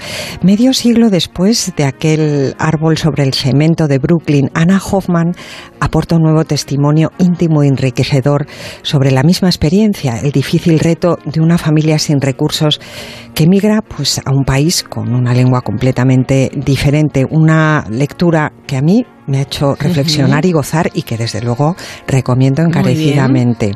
Verás, extraña para mí comienza en un puerto de Polonia, en el barco con destino a Canadá desde el que un matrimonio joven con dos hijas adolescentes se despide de los suyos para siempre. Dice así, Abril de 1959. Estoy junto a la barandilla de la cubierta y siento que mi vida se acaba.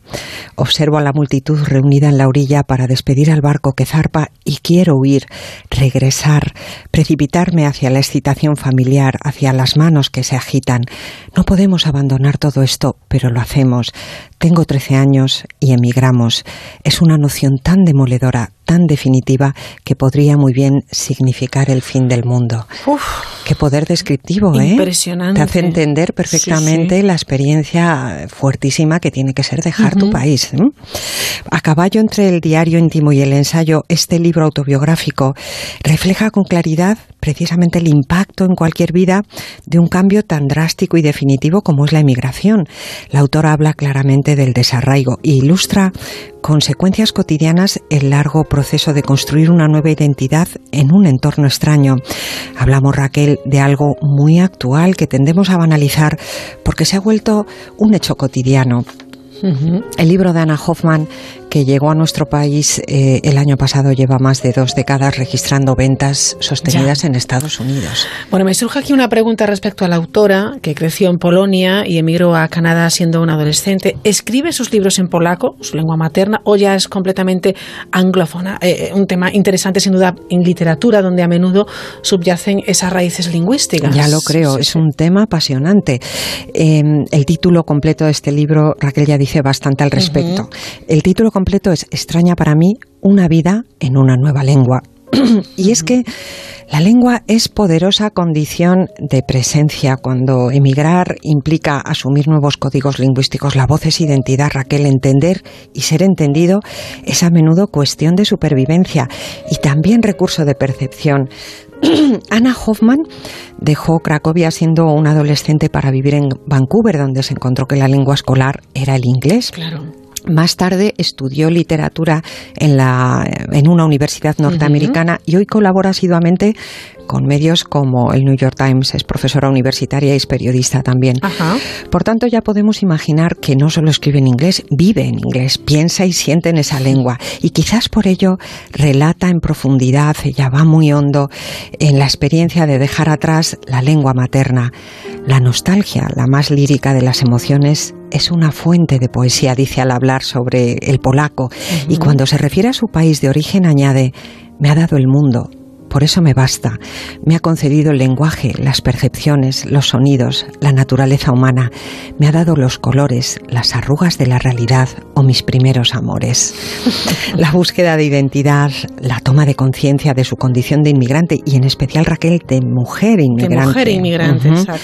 La necesidad de progresar en el nuevo entorno, la complejidad de las re- relaciones familiares en, en su nuevo país, sobre todo con su madre, o la importancia de la amistad para adaptarse a un entorno completamente distinto son aspectos relevantes en este ensayo memoria que para mí es para mí es una retrospección introspectiva, es muy curioso.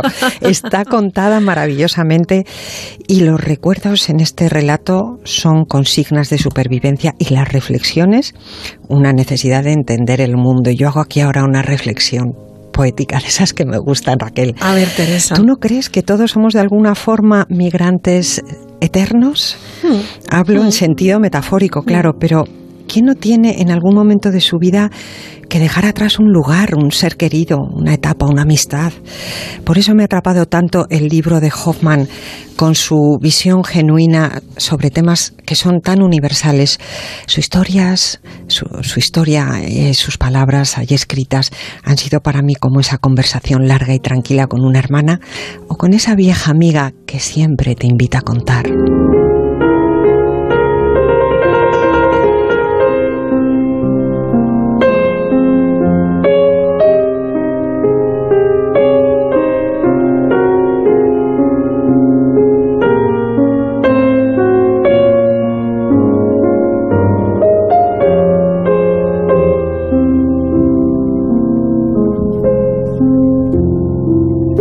Escritoras que hablan de emigración, que transmiten su percepción sobre un tema actual e importante, que cuentan sus propias vivencias. ¿Crees que la migración, Teresa, como tantos otros temas, adquiere matices específicos en el caso de las autoras? Pues yo creo y leo que sí, Raquel, emigrar es de alguna forma reconstruirse como, como vemos en estos testimonios, reubicarse en un nuevo entorno y la identidad femenina, como la de los escritores varones, aporta sus matices propios. Así que yo creo que no se trata ya de hacer diatribas de algo natural y evidente. Hay una escritura sui generis de autoras. eh, que también hablan de inmigración desde su propia perspectiva. Pero no soy yo solo la que lo piensa, porque en esas búsquedas que a veces me llevan hasta voces y autores recónditos y lejanos, leí hace muy poco algunas bonitas reflexiones al respecto. Verás, dice, Leo y leo sobre escritoras. Es una vieja obsesión. Me interesa menos el hallazgo de un estilo, la belleza de la expresión o el fulgor del ingenuo, del ingenio, que los universos mentales que ellas habitan, de los cuales da fe su literatura, esa manera de entender el mundo y de explicar las cosas.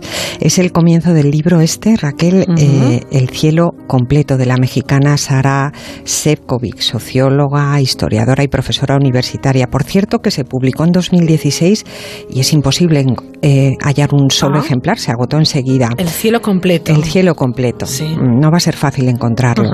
A Sepkovic le interesan las mujeres narradoras, las de antes y las de ahora, con sus diferencias, pero también su hilo conductor común. Así que durante varias décadas esta autora se dedicó a explorar a esa mitad del mundo de la que ella misma forma parte, las mujeres que escriben. Pero ojo, las mujeres que primero aman, sueñan, son hijas, esposas, amantes, son madres o no, trabajan con remuneración o sin ella, disfrutan, sufren, enferman, sanan, envejecen, cuidan a otros y observan. Y en el caso de algunas, dejan escrito lo que perciben desde un punto de vista único, el de quien se construye y es construida como una mujer. En un viaje exploratorio por las obras de numerosas autoras, Secovi comprueba que los temas que ellas abordan tienen que ver con la representación de su vida, infancia y juventud, matrimonio, amor y pasión, hogar y maternidad, soledad, vejez, libertad, deseo, frustración. También, por supuesto, emigración, como vemos. Y fíjate, Raquel, para esta socióloga, la literatura de las mujeres no tiene por qué ser transgresora, ni subversiva, ni tener ideas progresistas o de ruptura, ni modos de escritura nuevos o lenguajes distintos. No tiene por qué buscar lo excepcional, dejando lo común de la vida o la vida de las mujeres comunes. No, no, nada de eso. Lo que hay en la literatura que escriben las mujeres es precisamente una gran diversidad, como lo son sus realidades y sus deseos, sus imaginarios, sus formas de representación y sus lenguajes. Con todo, concluye el análisis de esta profesora mexicana, hasta 1977 el canon estadounidense de escritores importantes, por poner solo un ejemplo, no incluía ni una sola novelista, aunque en términos numéricos y de éxito comercial, los libros escritos por ellas han dominado la literatura norteamericana desde mitad del 19.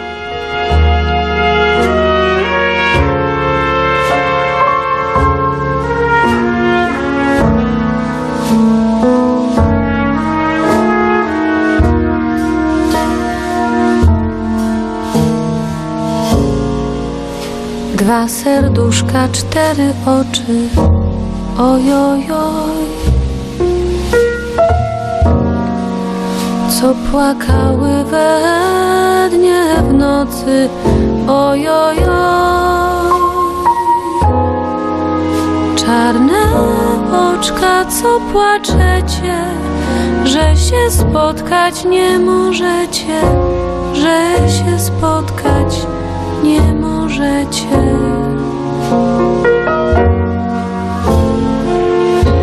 Bueno, siempre un poco a punta de lanza en esta cuestión, tratando de dar a las escritoras la, la importancia a Teresa Zatarain que merecen, ¿no? Poco a poco se va consiguiendo. Ah, sí, aunque todavía yo creo que hay mucho que recuperar Sí, y reconocer. Mira, decía el teórico de literatura Wolfgang Iser que la obra es solo texto constituido en la conciencia del lector. Bueno, pues las lectoras somos mayoría, hay más mujeres lectoras y nos gusta, yo creo, descubrir, identificar en las autoras nuestra propia esencia, nuestra naturaleza. Al menos a mí yo te confieso, Raquel, que gran parte de mis lecturas en, en los últimos eh, cuatro o cinco años son de autoras, pero no de forma premeditada, sino porque un libro me lleva a otro en ese placer de descubrirlas, de gozar de su experiencia y visión que, que- que a mí me resulta realmente cercana. Hay un libro de, de Ana Caballé titulado Lo mío es escribir, en el que dice con algo de provocación que las mujeres escriben porque les da la gana.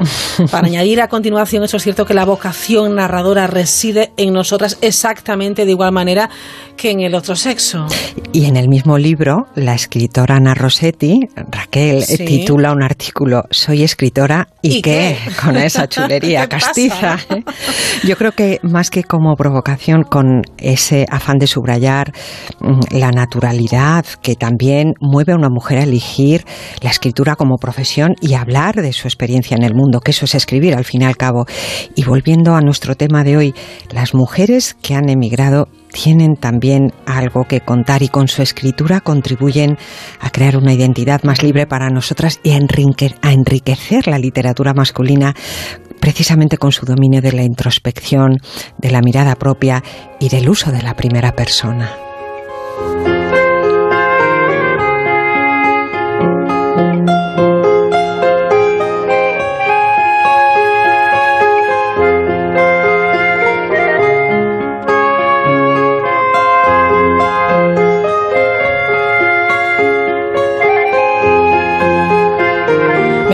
Vamos a seguir hablando un poquito más de, de, autoras, autoras que emigraron y que nos han dejado su experiencia en forma de testimonio, eh, en forma de historia, Teresa. Uh -huh, pues si te parece, exploramos algunos de esos universos que ellas habitan. Hay mucho, Raquel. Yo solo voy a hablar de un par de ellos, uh -huh. claro, no es, no es posible más. Amitan, escritora internacionalmente famosa tras su libro El Club de la Buena Estrella. Supongo que te suena, Raquel. Bestseller sí. en 1989. A mí me encantó leerlo. Yo también. Un claro ejemplo de esa mirada subjetiva al hablar de migración. La autora da cuenta de una realidad particular que ella conoció bien, la difícil relación entre una generación de migrantes chinas a Estados Unidos con sus hijas nacidas ya norteamericanas. El libro de Amitán, llevado al cine en 1993, narra la vida de cuatro mujeres chinas en San Francisco que unidas por las sombras del pasado se reúnen regularmente para disfrutar de la comida de su país y contarse Exacto, historias, sí. algo que nos gusta tanto. Uh -huh. Cuando una de ellas muere, su hija Junwoo debe ocupar su lugar en esos encuentros nostálgicos, pero la joven nacida en Norteamérica solo sueña con independizarse y gozar de la vida moderna. Sin embargo, lentamente una mezcla de dolor y curiosidad acaba por atraparla en ese mundo ancestral de sus antepasadas y empieza a escuchar las historias que le van a revelar el verdadero pasado de su madre antes de emigrar. Ahí está ese mundo femenino poderoso y envolvente del que hablamos anteriormente.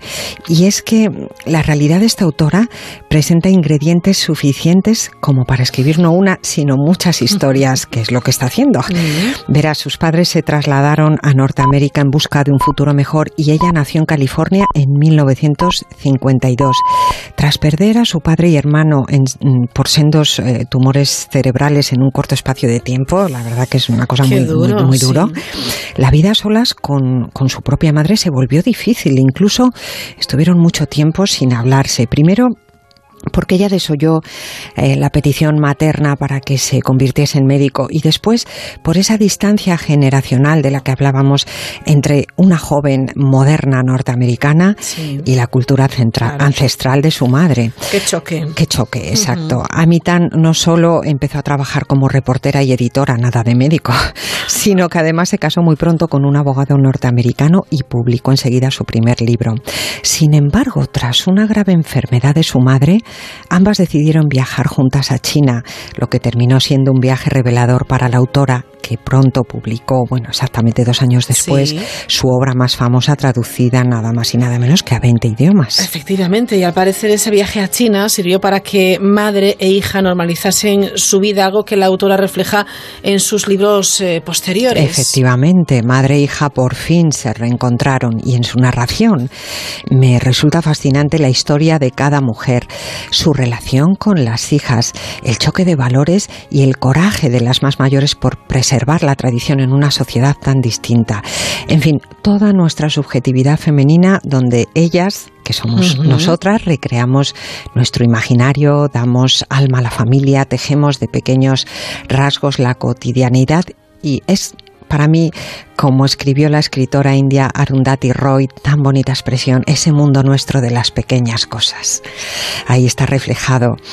Eh, no quiero olvidarme mm, de otro nombre en boga, Raquel, la nigeriana Chimamanda Adichie, sí. hoy un icono internacional en materia de igualdad y puesta en valor de ese mundo femenino nuestro en literatura. Su brevísimo ensayo, Todos deberíamos ser feministas, yo supongo que te uh -huh. suena porque en prensa ha estado también muy traído y llevado. Bien, rodó por las librerías meses atrás. Contiene su particular visión sobre la igualdad, que a mí personalmente me encanta. ¿Sabes por qué, Raquel? Porque es muy libre. Ella uh -huh. no se sujeta a estereotipos. Sin ataduras. Sin ataduras. Que, sí. Eh, que ahora mismo da conferencias por todo el mundo, la pude escuchar hace un año abriendo la Feria Internacional del Libro ¿Ah, sí? de Frankfurt. Caray, fue, afortunada. fue una de las mejores experiencias uh -huh. en la feria, por cierto. Sí. Ella siempre ilustra sus disertaciones con vivencias cotidianas. Uh -huh. Ella te cuenta cosas de su vida muy normales que todas podemos identificar porque claro. hemos vivido cosas semejantes y desde luego desde la perspectiva de mujer escritora. Tiene una novela americana que es uno de sus libros de referencia que precisamente es una historia de migración. Eh, dos jóvenes enamorados deciden dejar su país Nigeria ella es nigeriana, como hemos dicho, regido entonces por una dictadura militar, Exacto. para explorar nuevos horizontes. Ella se va a Norteamérica a estudiar y él elige viajar a Londres. El libro narra la lucha de la joven contra todo aquello que implica ser negro en Estados Unidos todavía hoy, incluso a pesar de los éxitos académicos. Y también da cuenta de la situación arriesgada que vive el chico en la capital británica mm, como un sin papeles.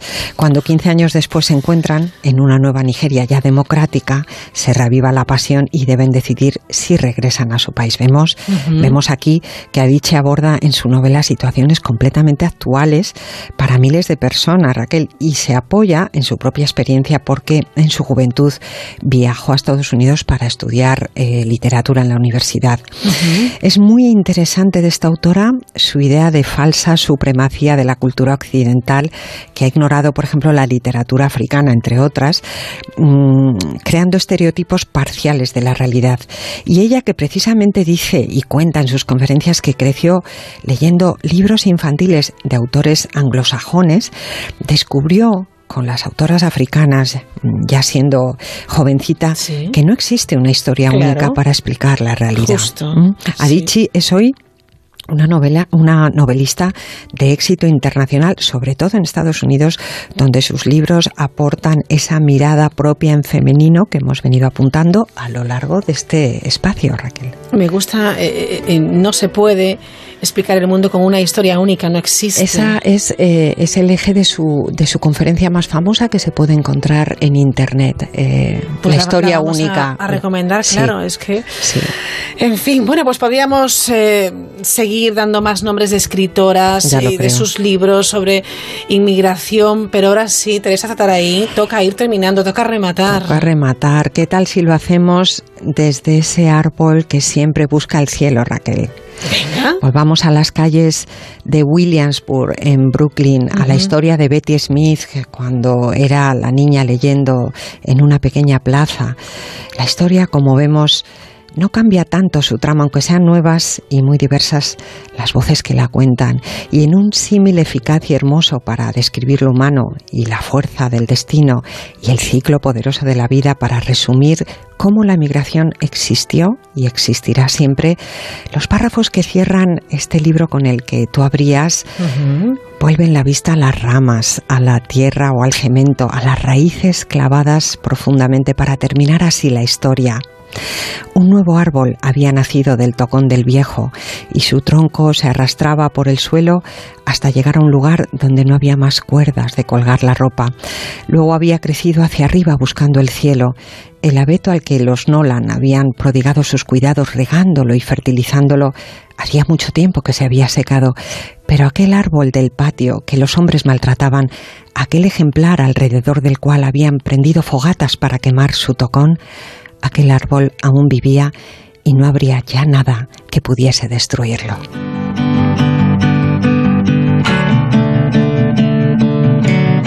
I'm a phoenix in the water, a fish that's learned to fly. And I've always been a daughter, but feathers are meant for the sky. So I'm wishing, wishing further for the excitement to arrive.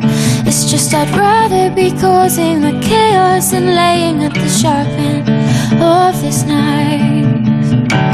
With every small disaster, I'll let the water still take me away to some place real.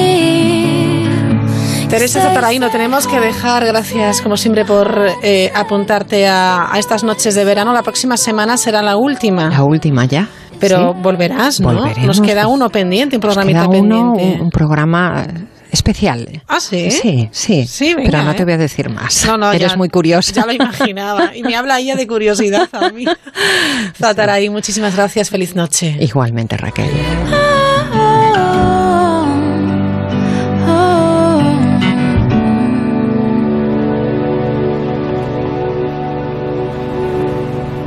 Ponte de verano con la mirilla en Onda Cero. Frustrarte, ser buen conductor y pagar de más por mi seguro. Mutuarte. Traerte a la mutua tu seguro de coche y tener lo mismo, pero por menos dinero. Vente a la mutua y te bajamos el precio de tu seguro de coche, sea cual sea. Llama al 902-555-485. 902-555-485. Vamos, mútuate. Consulta condiciones en mutua.es. En este país, cada vez que escuchamos este sonido, nos transformamos en expertos en fútbol. Bienvenidos a Movistar, porque aquí tenéis todo el fútbol, toda la liga, toda la Champions y la Europa League. Y ahora fútbol, cine, motor y deportes gratis hasta 2020. Expertos en fútbol. Movistar es vuestra casa. Buenas, vengo de Securitas Direct a instalar la alarma. Gracias por venir tan rápido. No se preocupe. ¿Ha sufrido algún robo? Un robo no. Se me metió gente a vivir en mi casa y después de un montón de meses por fin hoy he podido recuperarla. Pues tranquilo, porque una alarma es la mejor manera para que no vuelva a suceder. Protege lo que más importa con Securitas Direct, la compañía que protege tu hogar los 365 días del año. Llama ahora al 945 45 45 o calcula online en securitasdirect.es. La Mirilla. Onda Cero.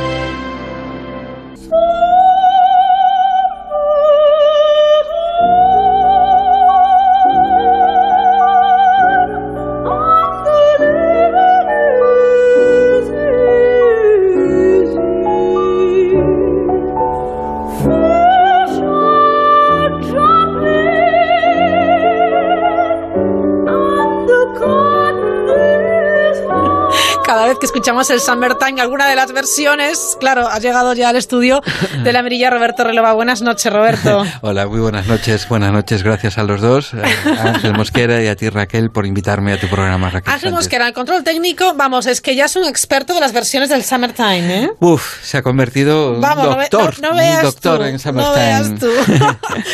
Bueno, además esta versión me gusta muchísimo.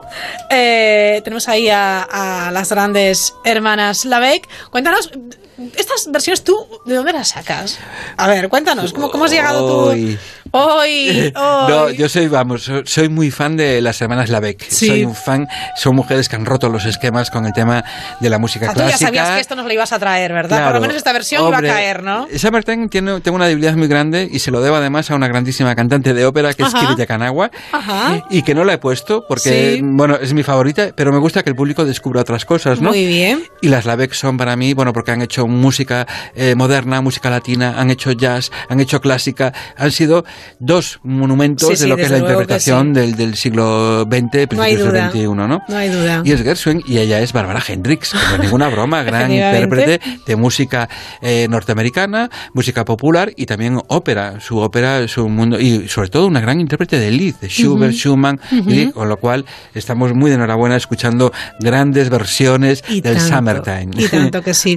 Bueno, vamos con, eh, a empezar con Takemitsu.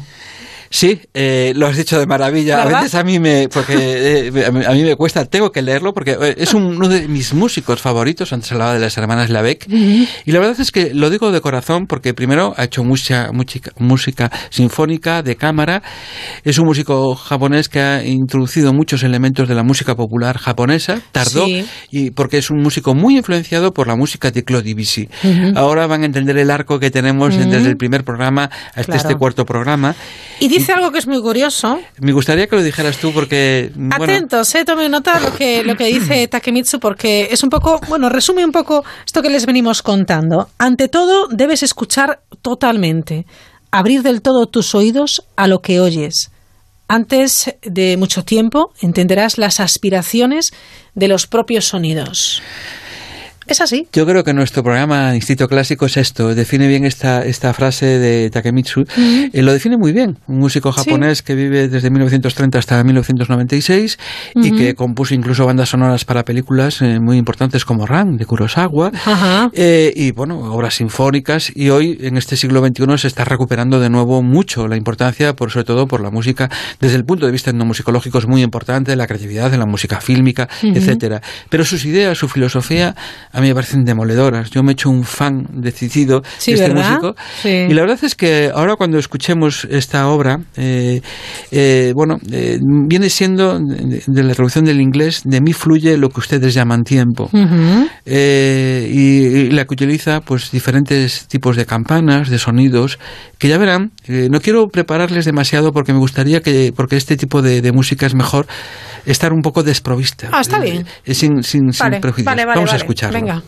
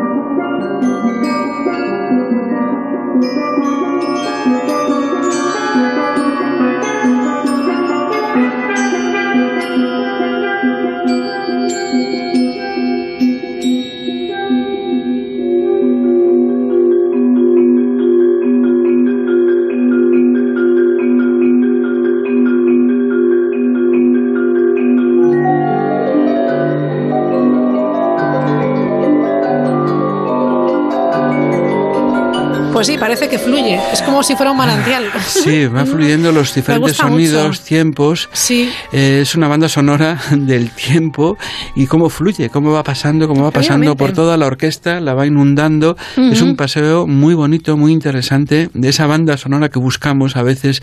Bueno, pues eh, desde luego que Takemitsu lo, lo- yo lo descubrí como, Ujú. como fan del cine, admirador del cine. Claro, y te- me fijé. tuvis- tuviste que llegar a él. Y llegué a él y me llevé muchas sorpresas. Pues Clodivisí por el medio del camino, Sí. eh, este compositor, esta, esta orquestación que es la Filarmónica de Berlín, eh, dirigida por Sado, otro, otro director japonés. Y la verdad es que, bueno, yo creo que al público. Estamos escuchando mucha música moderna del siglo Sí. XX-XXI Sí, en sí. estos programas. Nos estamos liando la manta a la cabeza. Toru Takemitsu, apúntenlo, ¿vale? Vale. Fantástico. ¿Qué más? Y bueno, hemos eh, llevamos en estos últimos programas siempre hablando de compositoras. Eh, lo hemos hecho desde siempre, no es una novedad Sí. en nuestro programa de Instinto Clásico, ¿verdad, Raquel? Y yo mm, siento una admiración por esta compositora rusa que lo, lo pasó muy mal en el periodo de la Unión Soviética hasta el punto de que casi estuvieron a punto de asesinarla. Jesús. Eh, Sofía Ujú. eh, con su obra Glorious Percussion. Eh, antes escuchábamos también mucha percusión en la obra Sí. de Takemitsu, pues aquí también vamos a ver nada más escuchar a Dudamel, el director, Ah, eh, dirigiendo la- de nuevo la Filarmónica de Berlín, De Berlín, en esta obra de esta compositora que bueno fue digamos que una musa para muchísimos compositores, Ujú. intérpretes. Ella vive ahora en Alemania, totalmente aislada del mundo Sí. real y, y sigue componiendo. Dice que el silencio es uno de sus mejores consejeros. Por eso dice, y me encantó esta frase, por eso le hemos traído este programa, Sí. que el silencio es la gran banda sonora de su vida. Curiosamente, cuando eres músico y compositor y dices, bueno, y vive en efecto en, un, en, un- en, un- en una ciudad apartada, en, en pleno bosque, donde solo se oyen cantos de, de pájaros. La naturaleza. La naturaleza, y una vez más volvemos al tema de la naturaleza. Vamos a escuchar esta obra de esta compositora viva todavía, eh, rusa, eh, Sofía Gubaidulina. thank you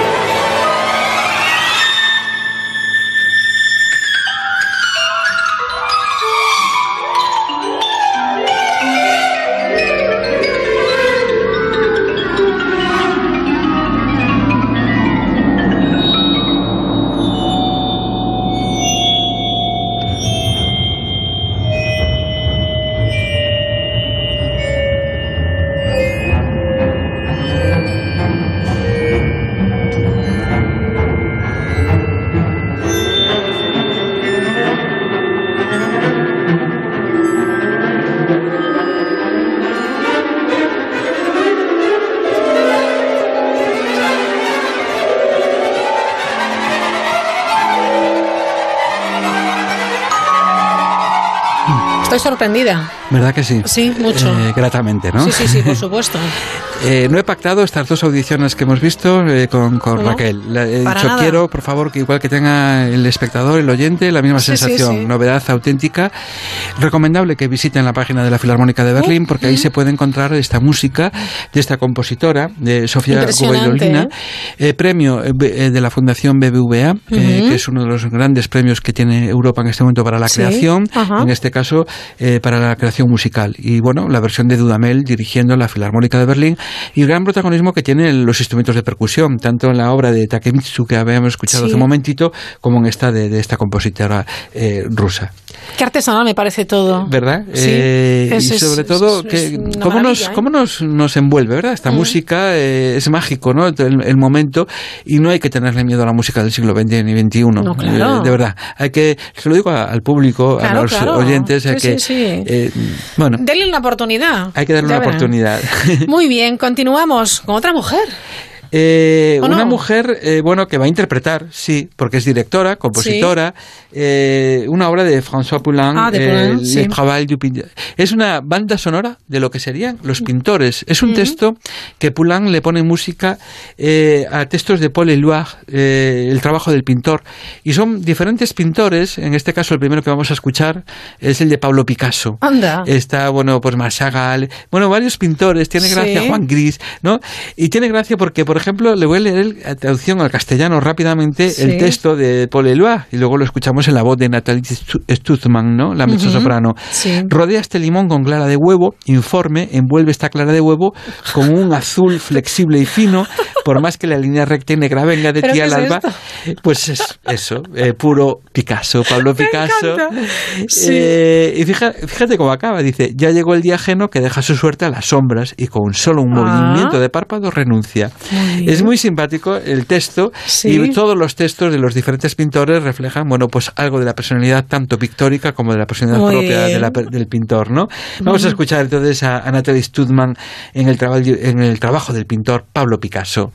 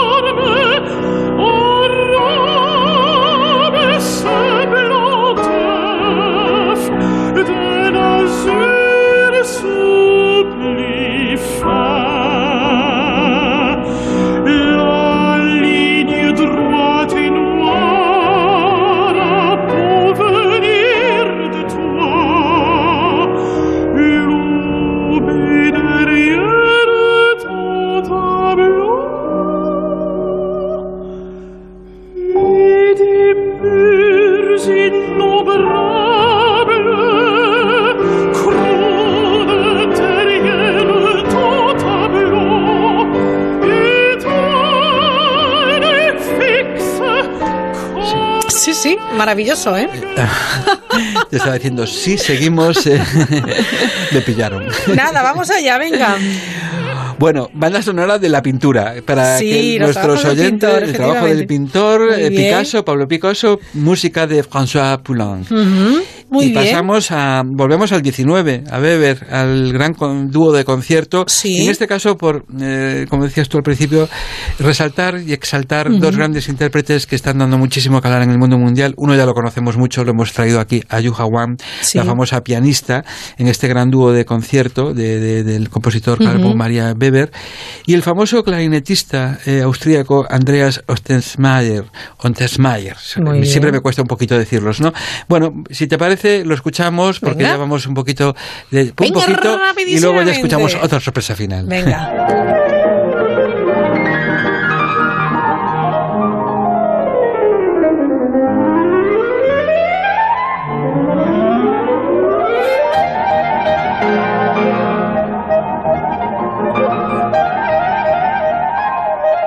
Andrea se mueve tanto que parece una estrella del rock.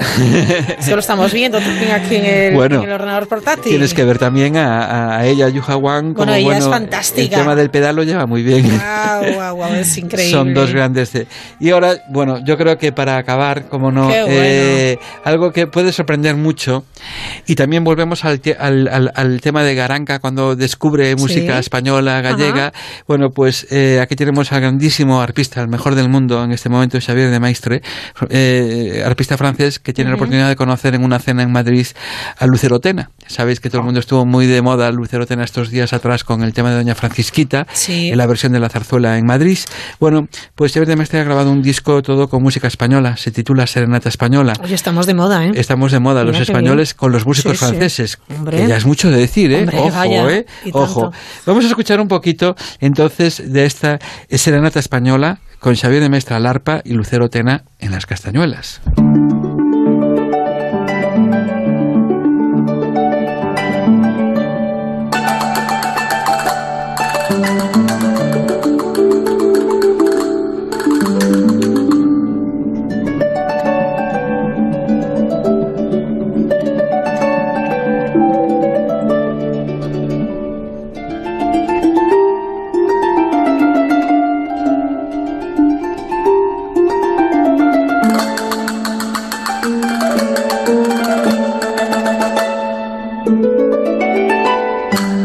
Vaya chulada, ¿eh?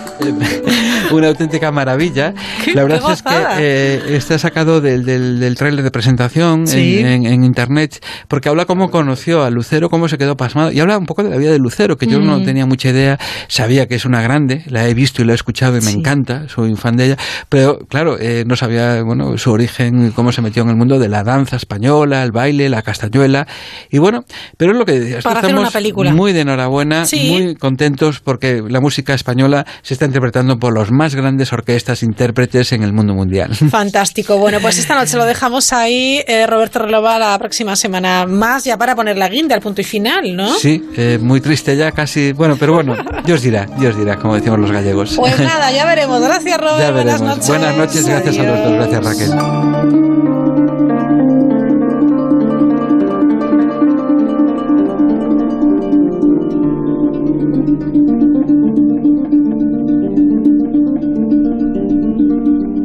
Descubre lo que hay tras la mirilla con Raquel Sánchez.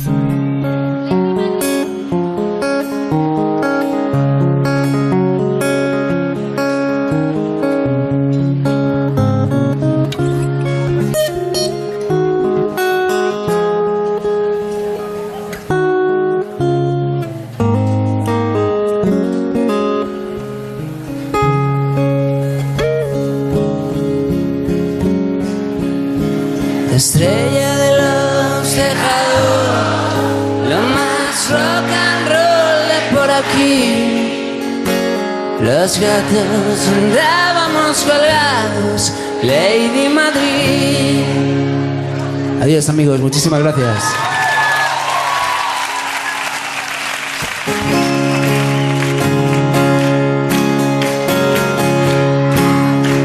El verano, época de festivales y de conciertos en directo. bonita que ninguna ponía la peña de pie más noches que luna estaba todo bien. Pruebas de fortuna en 1996 de Málaga hasta La Coruña durmiendo en la estación de tren, la estrella de los tejados,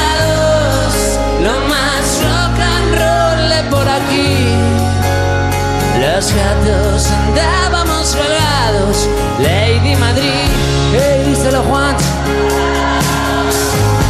Pues así, con este concierto en directo, de uno de los conciertos de Leiva, nos despedimos. Llegan las noticias de, de las 11. Muy atentos a nuestros compañeros de los servicios informativos. Sigan disfrutando de los festivales, de las noches de verano, de la compañía, de los amigos y de la familia. Vamos, de lo que quieran, que el verano está ya casi, casi tocando a su fin. Bueno, quedan un par de semanitas. Ese barrio. Mañana no volvemos, Radio Estadio, así que el lunes de nuevo abrimos la mirilla y les invitamos a que se asomen a partir de las 9. Disfruten de esta noche de verano, disfruten del viernes y por supuesto disfruten del fin de semana hasta lunes. rock and roll de por aquí. Los gatos andaban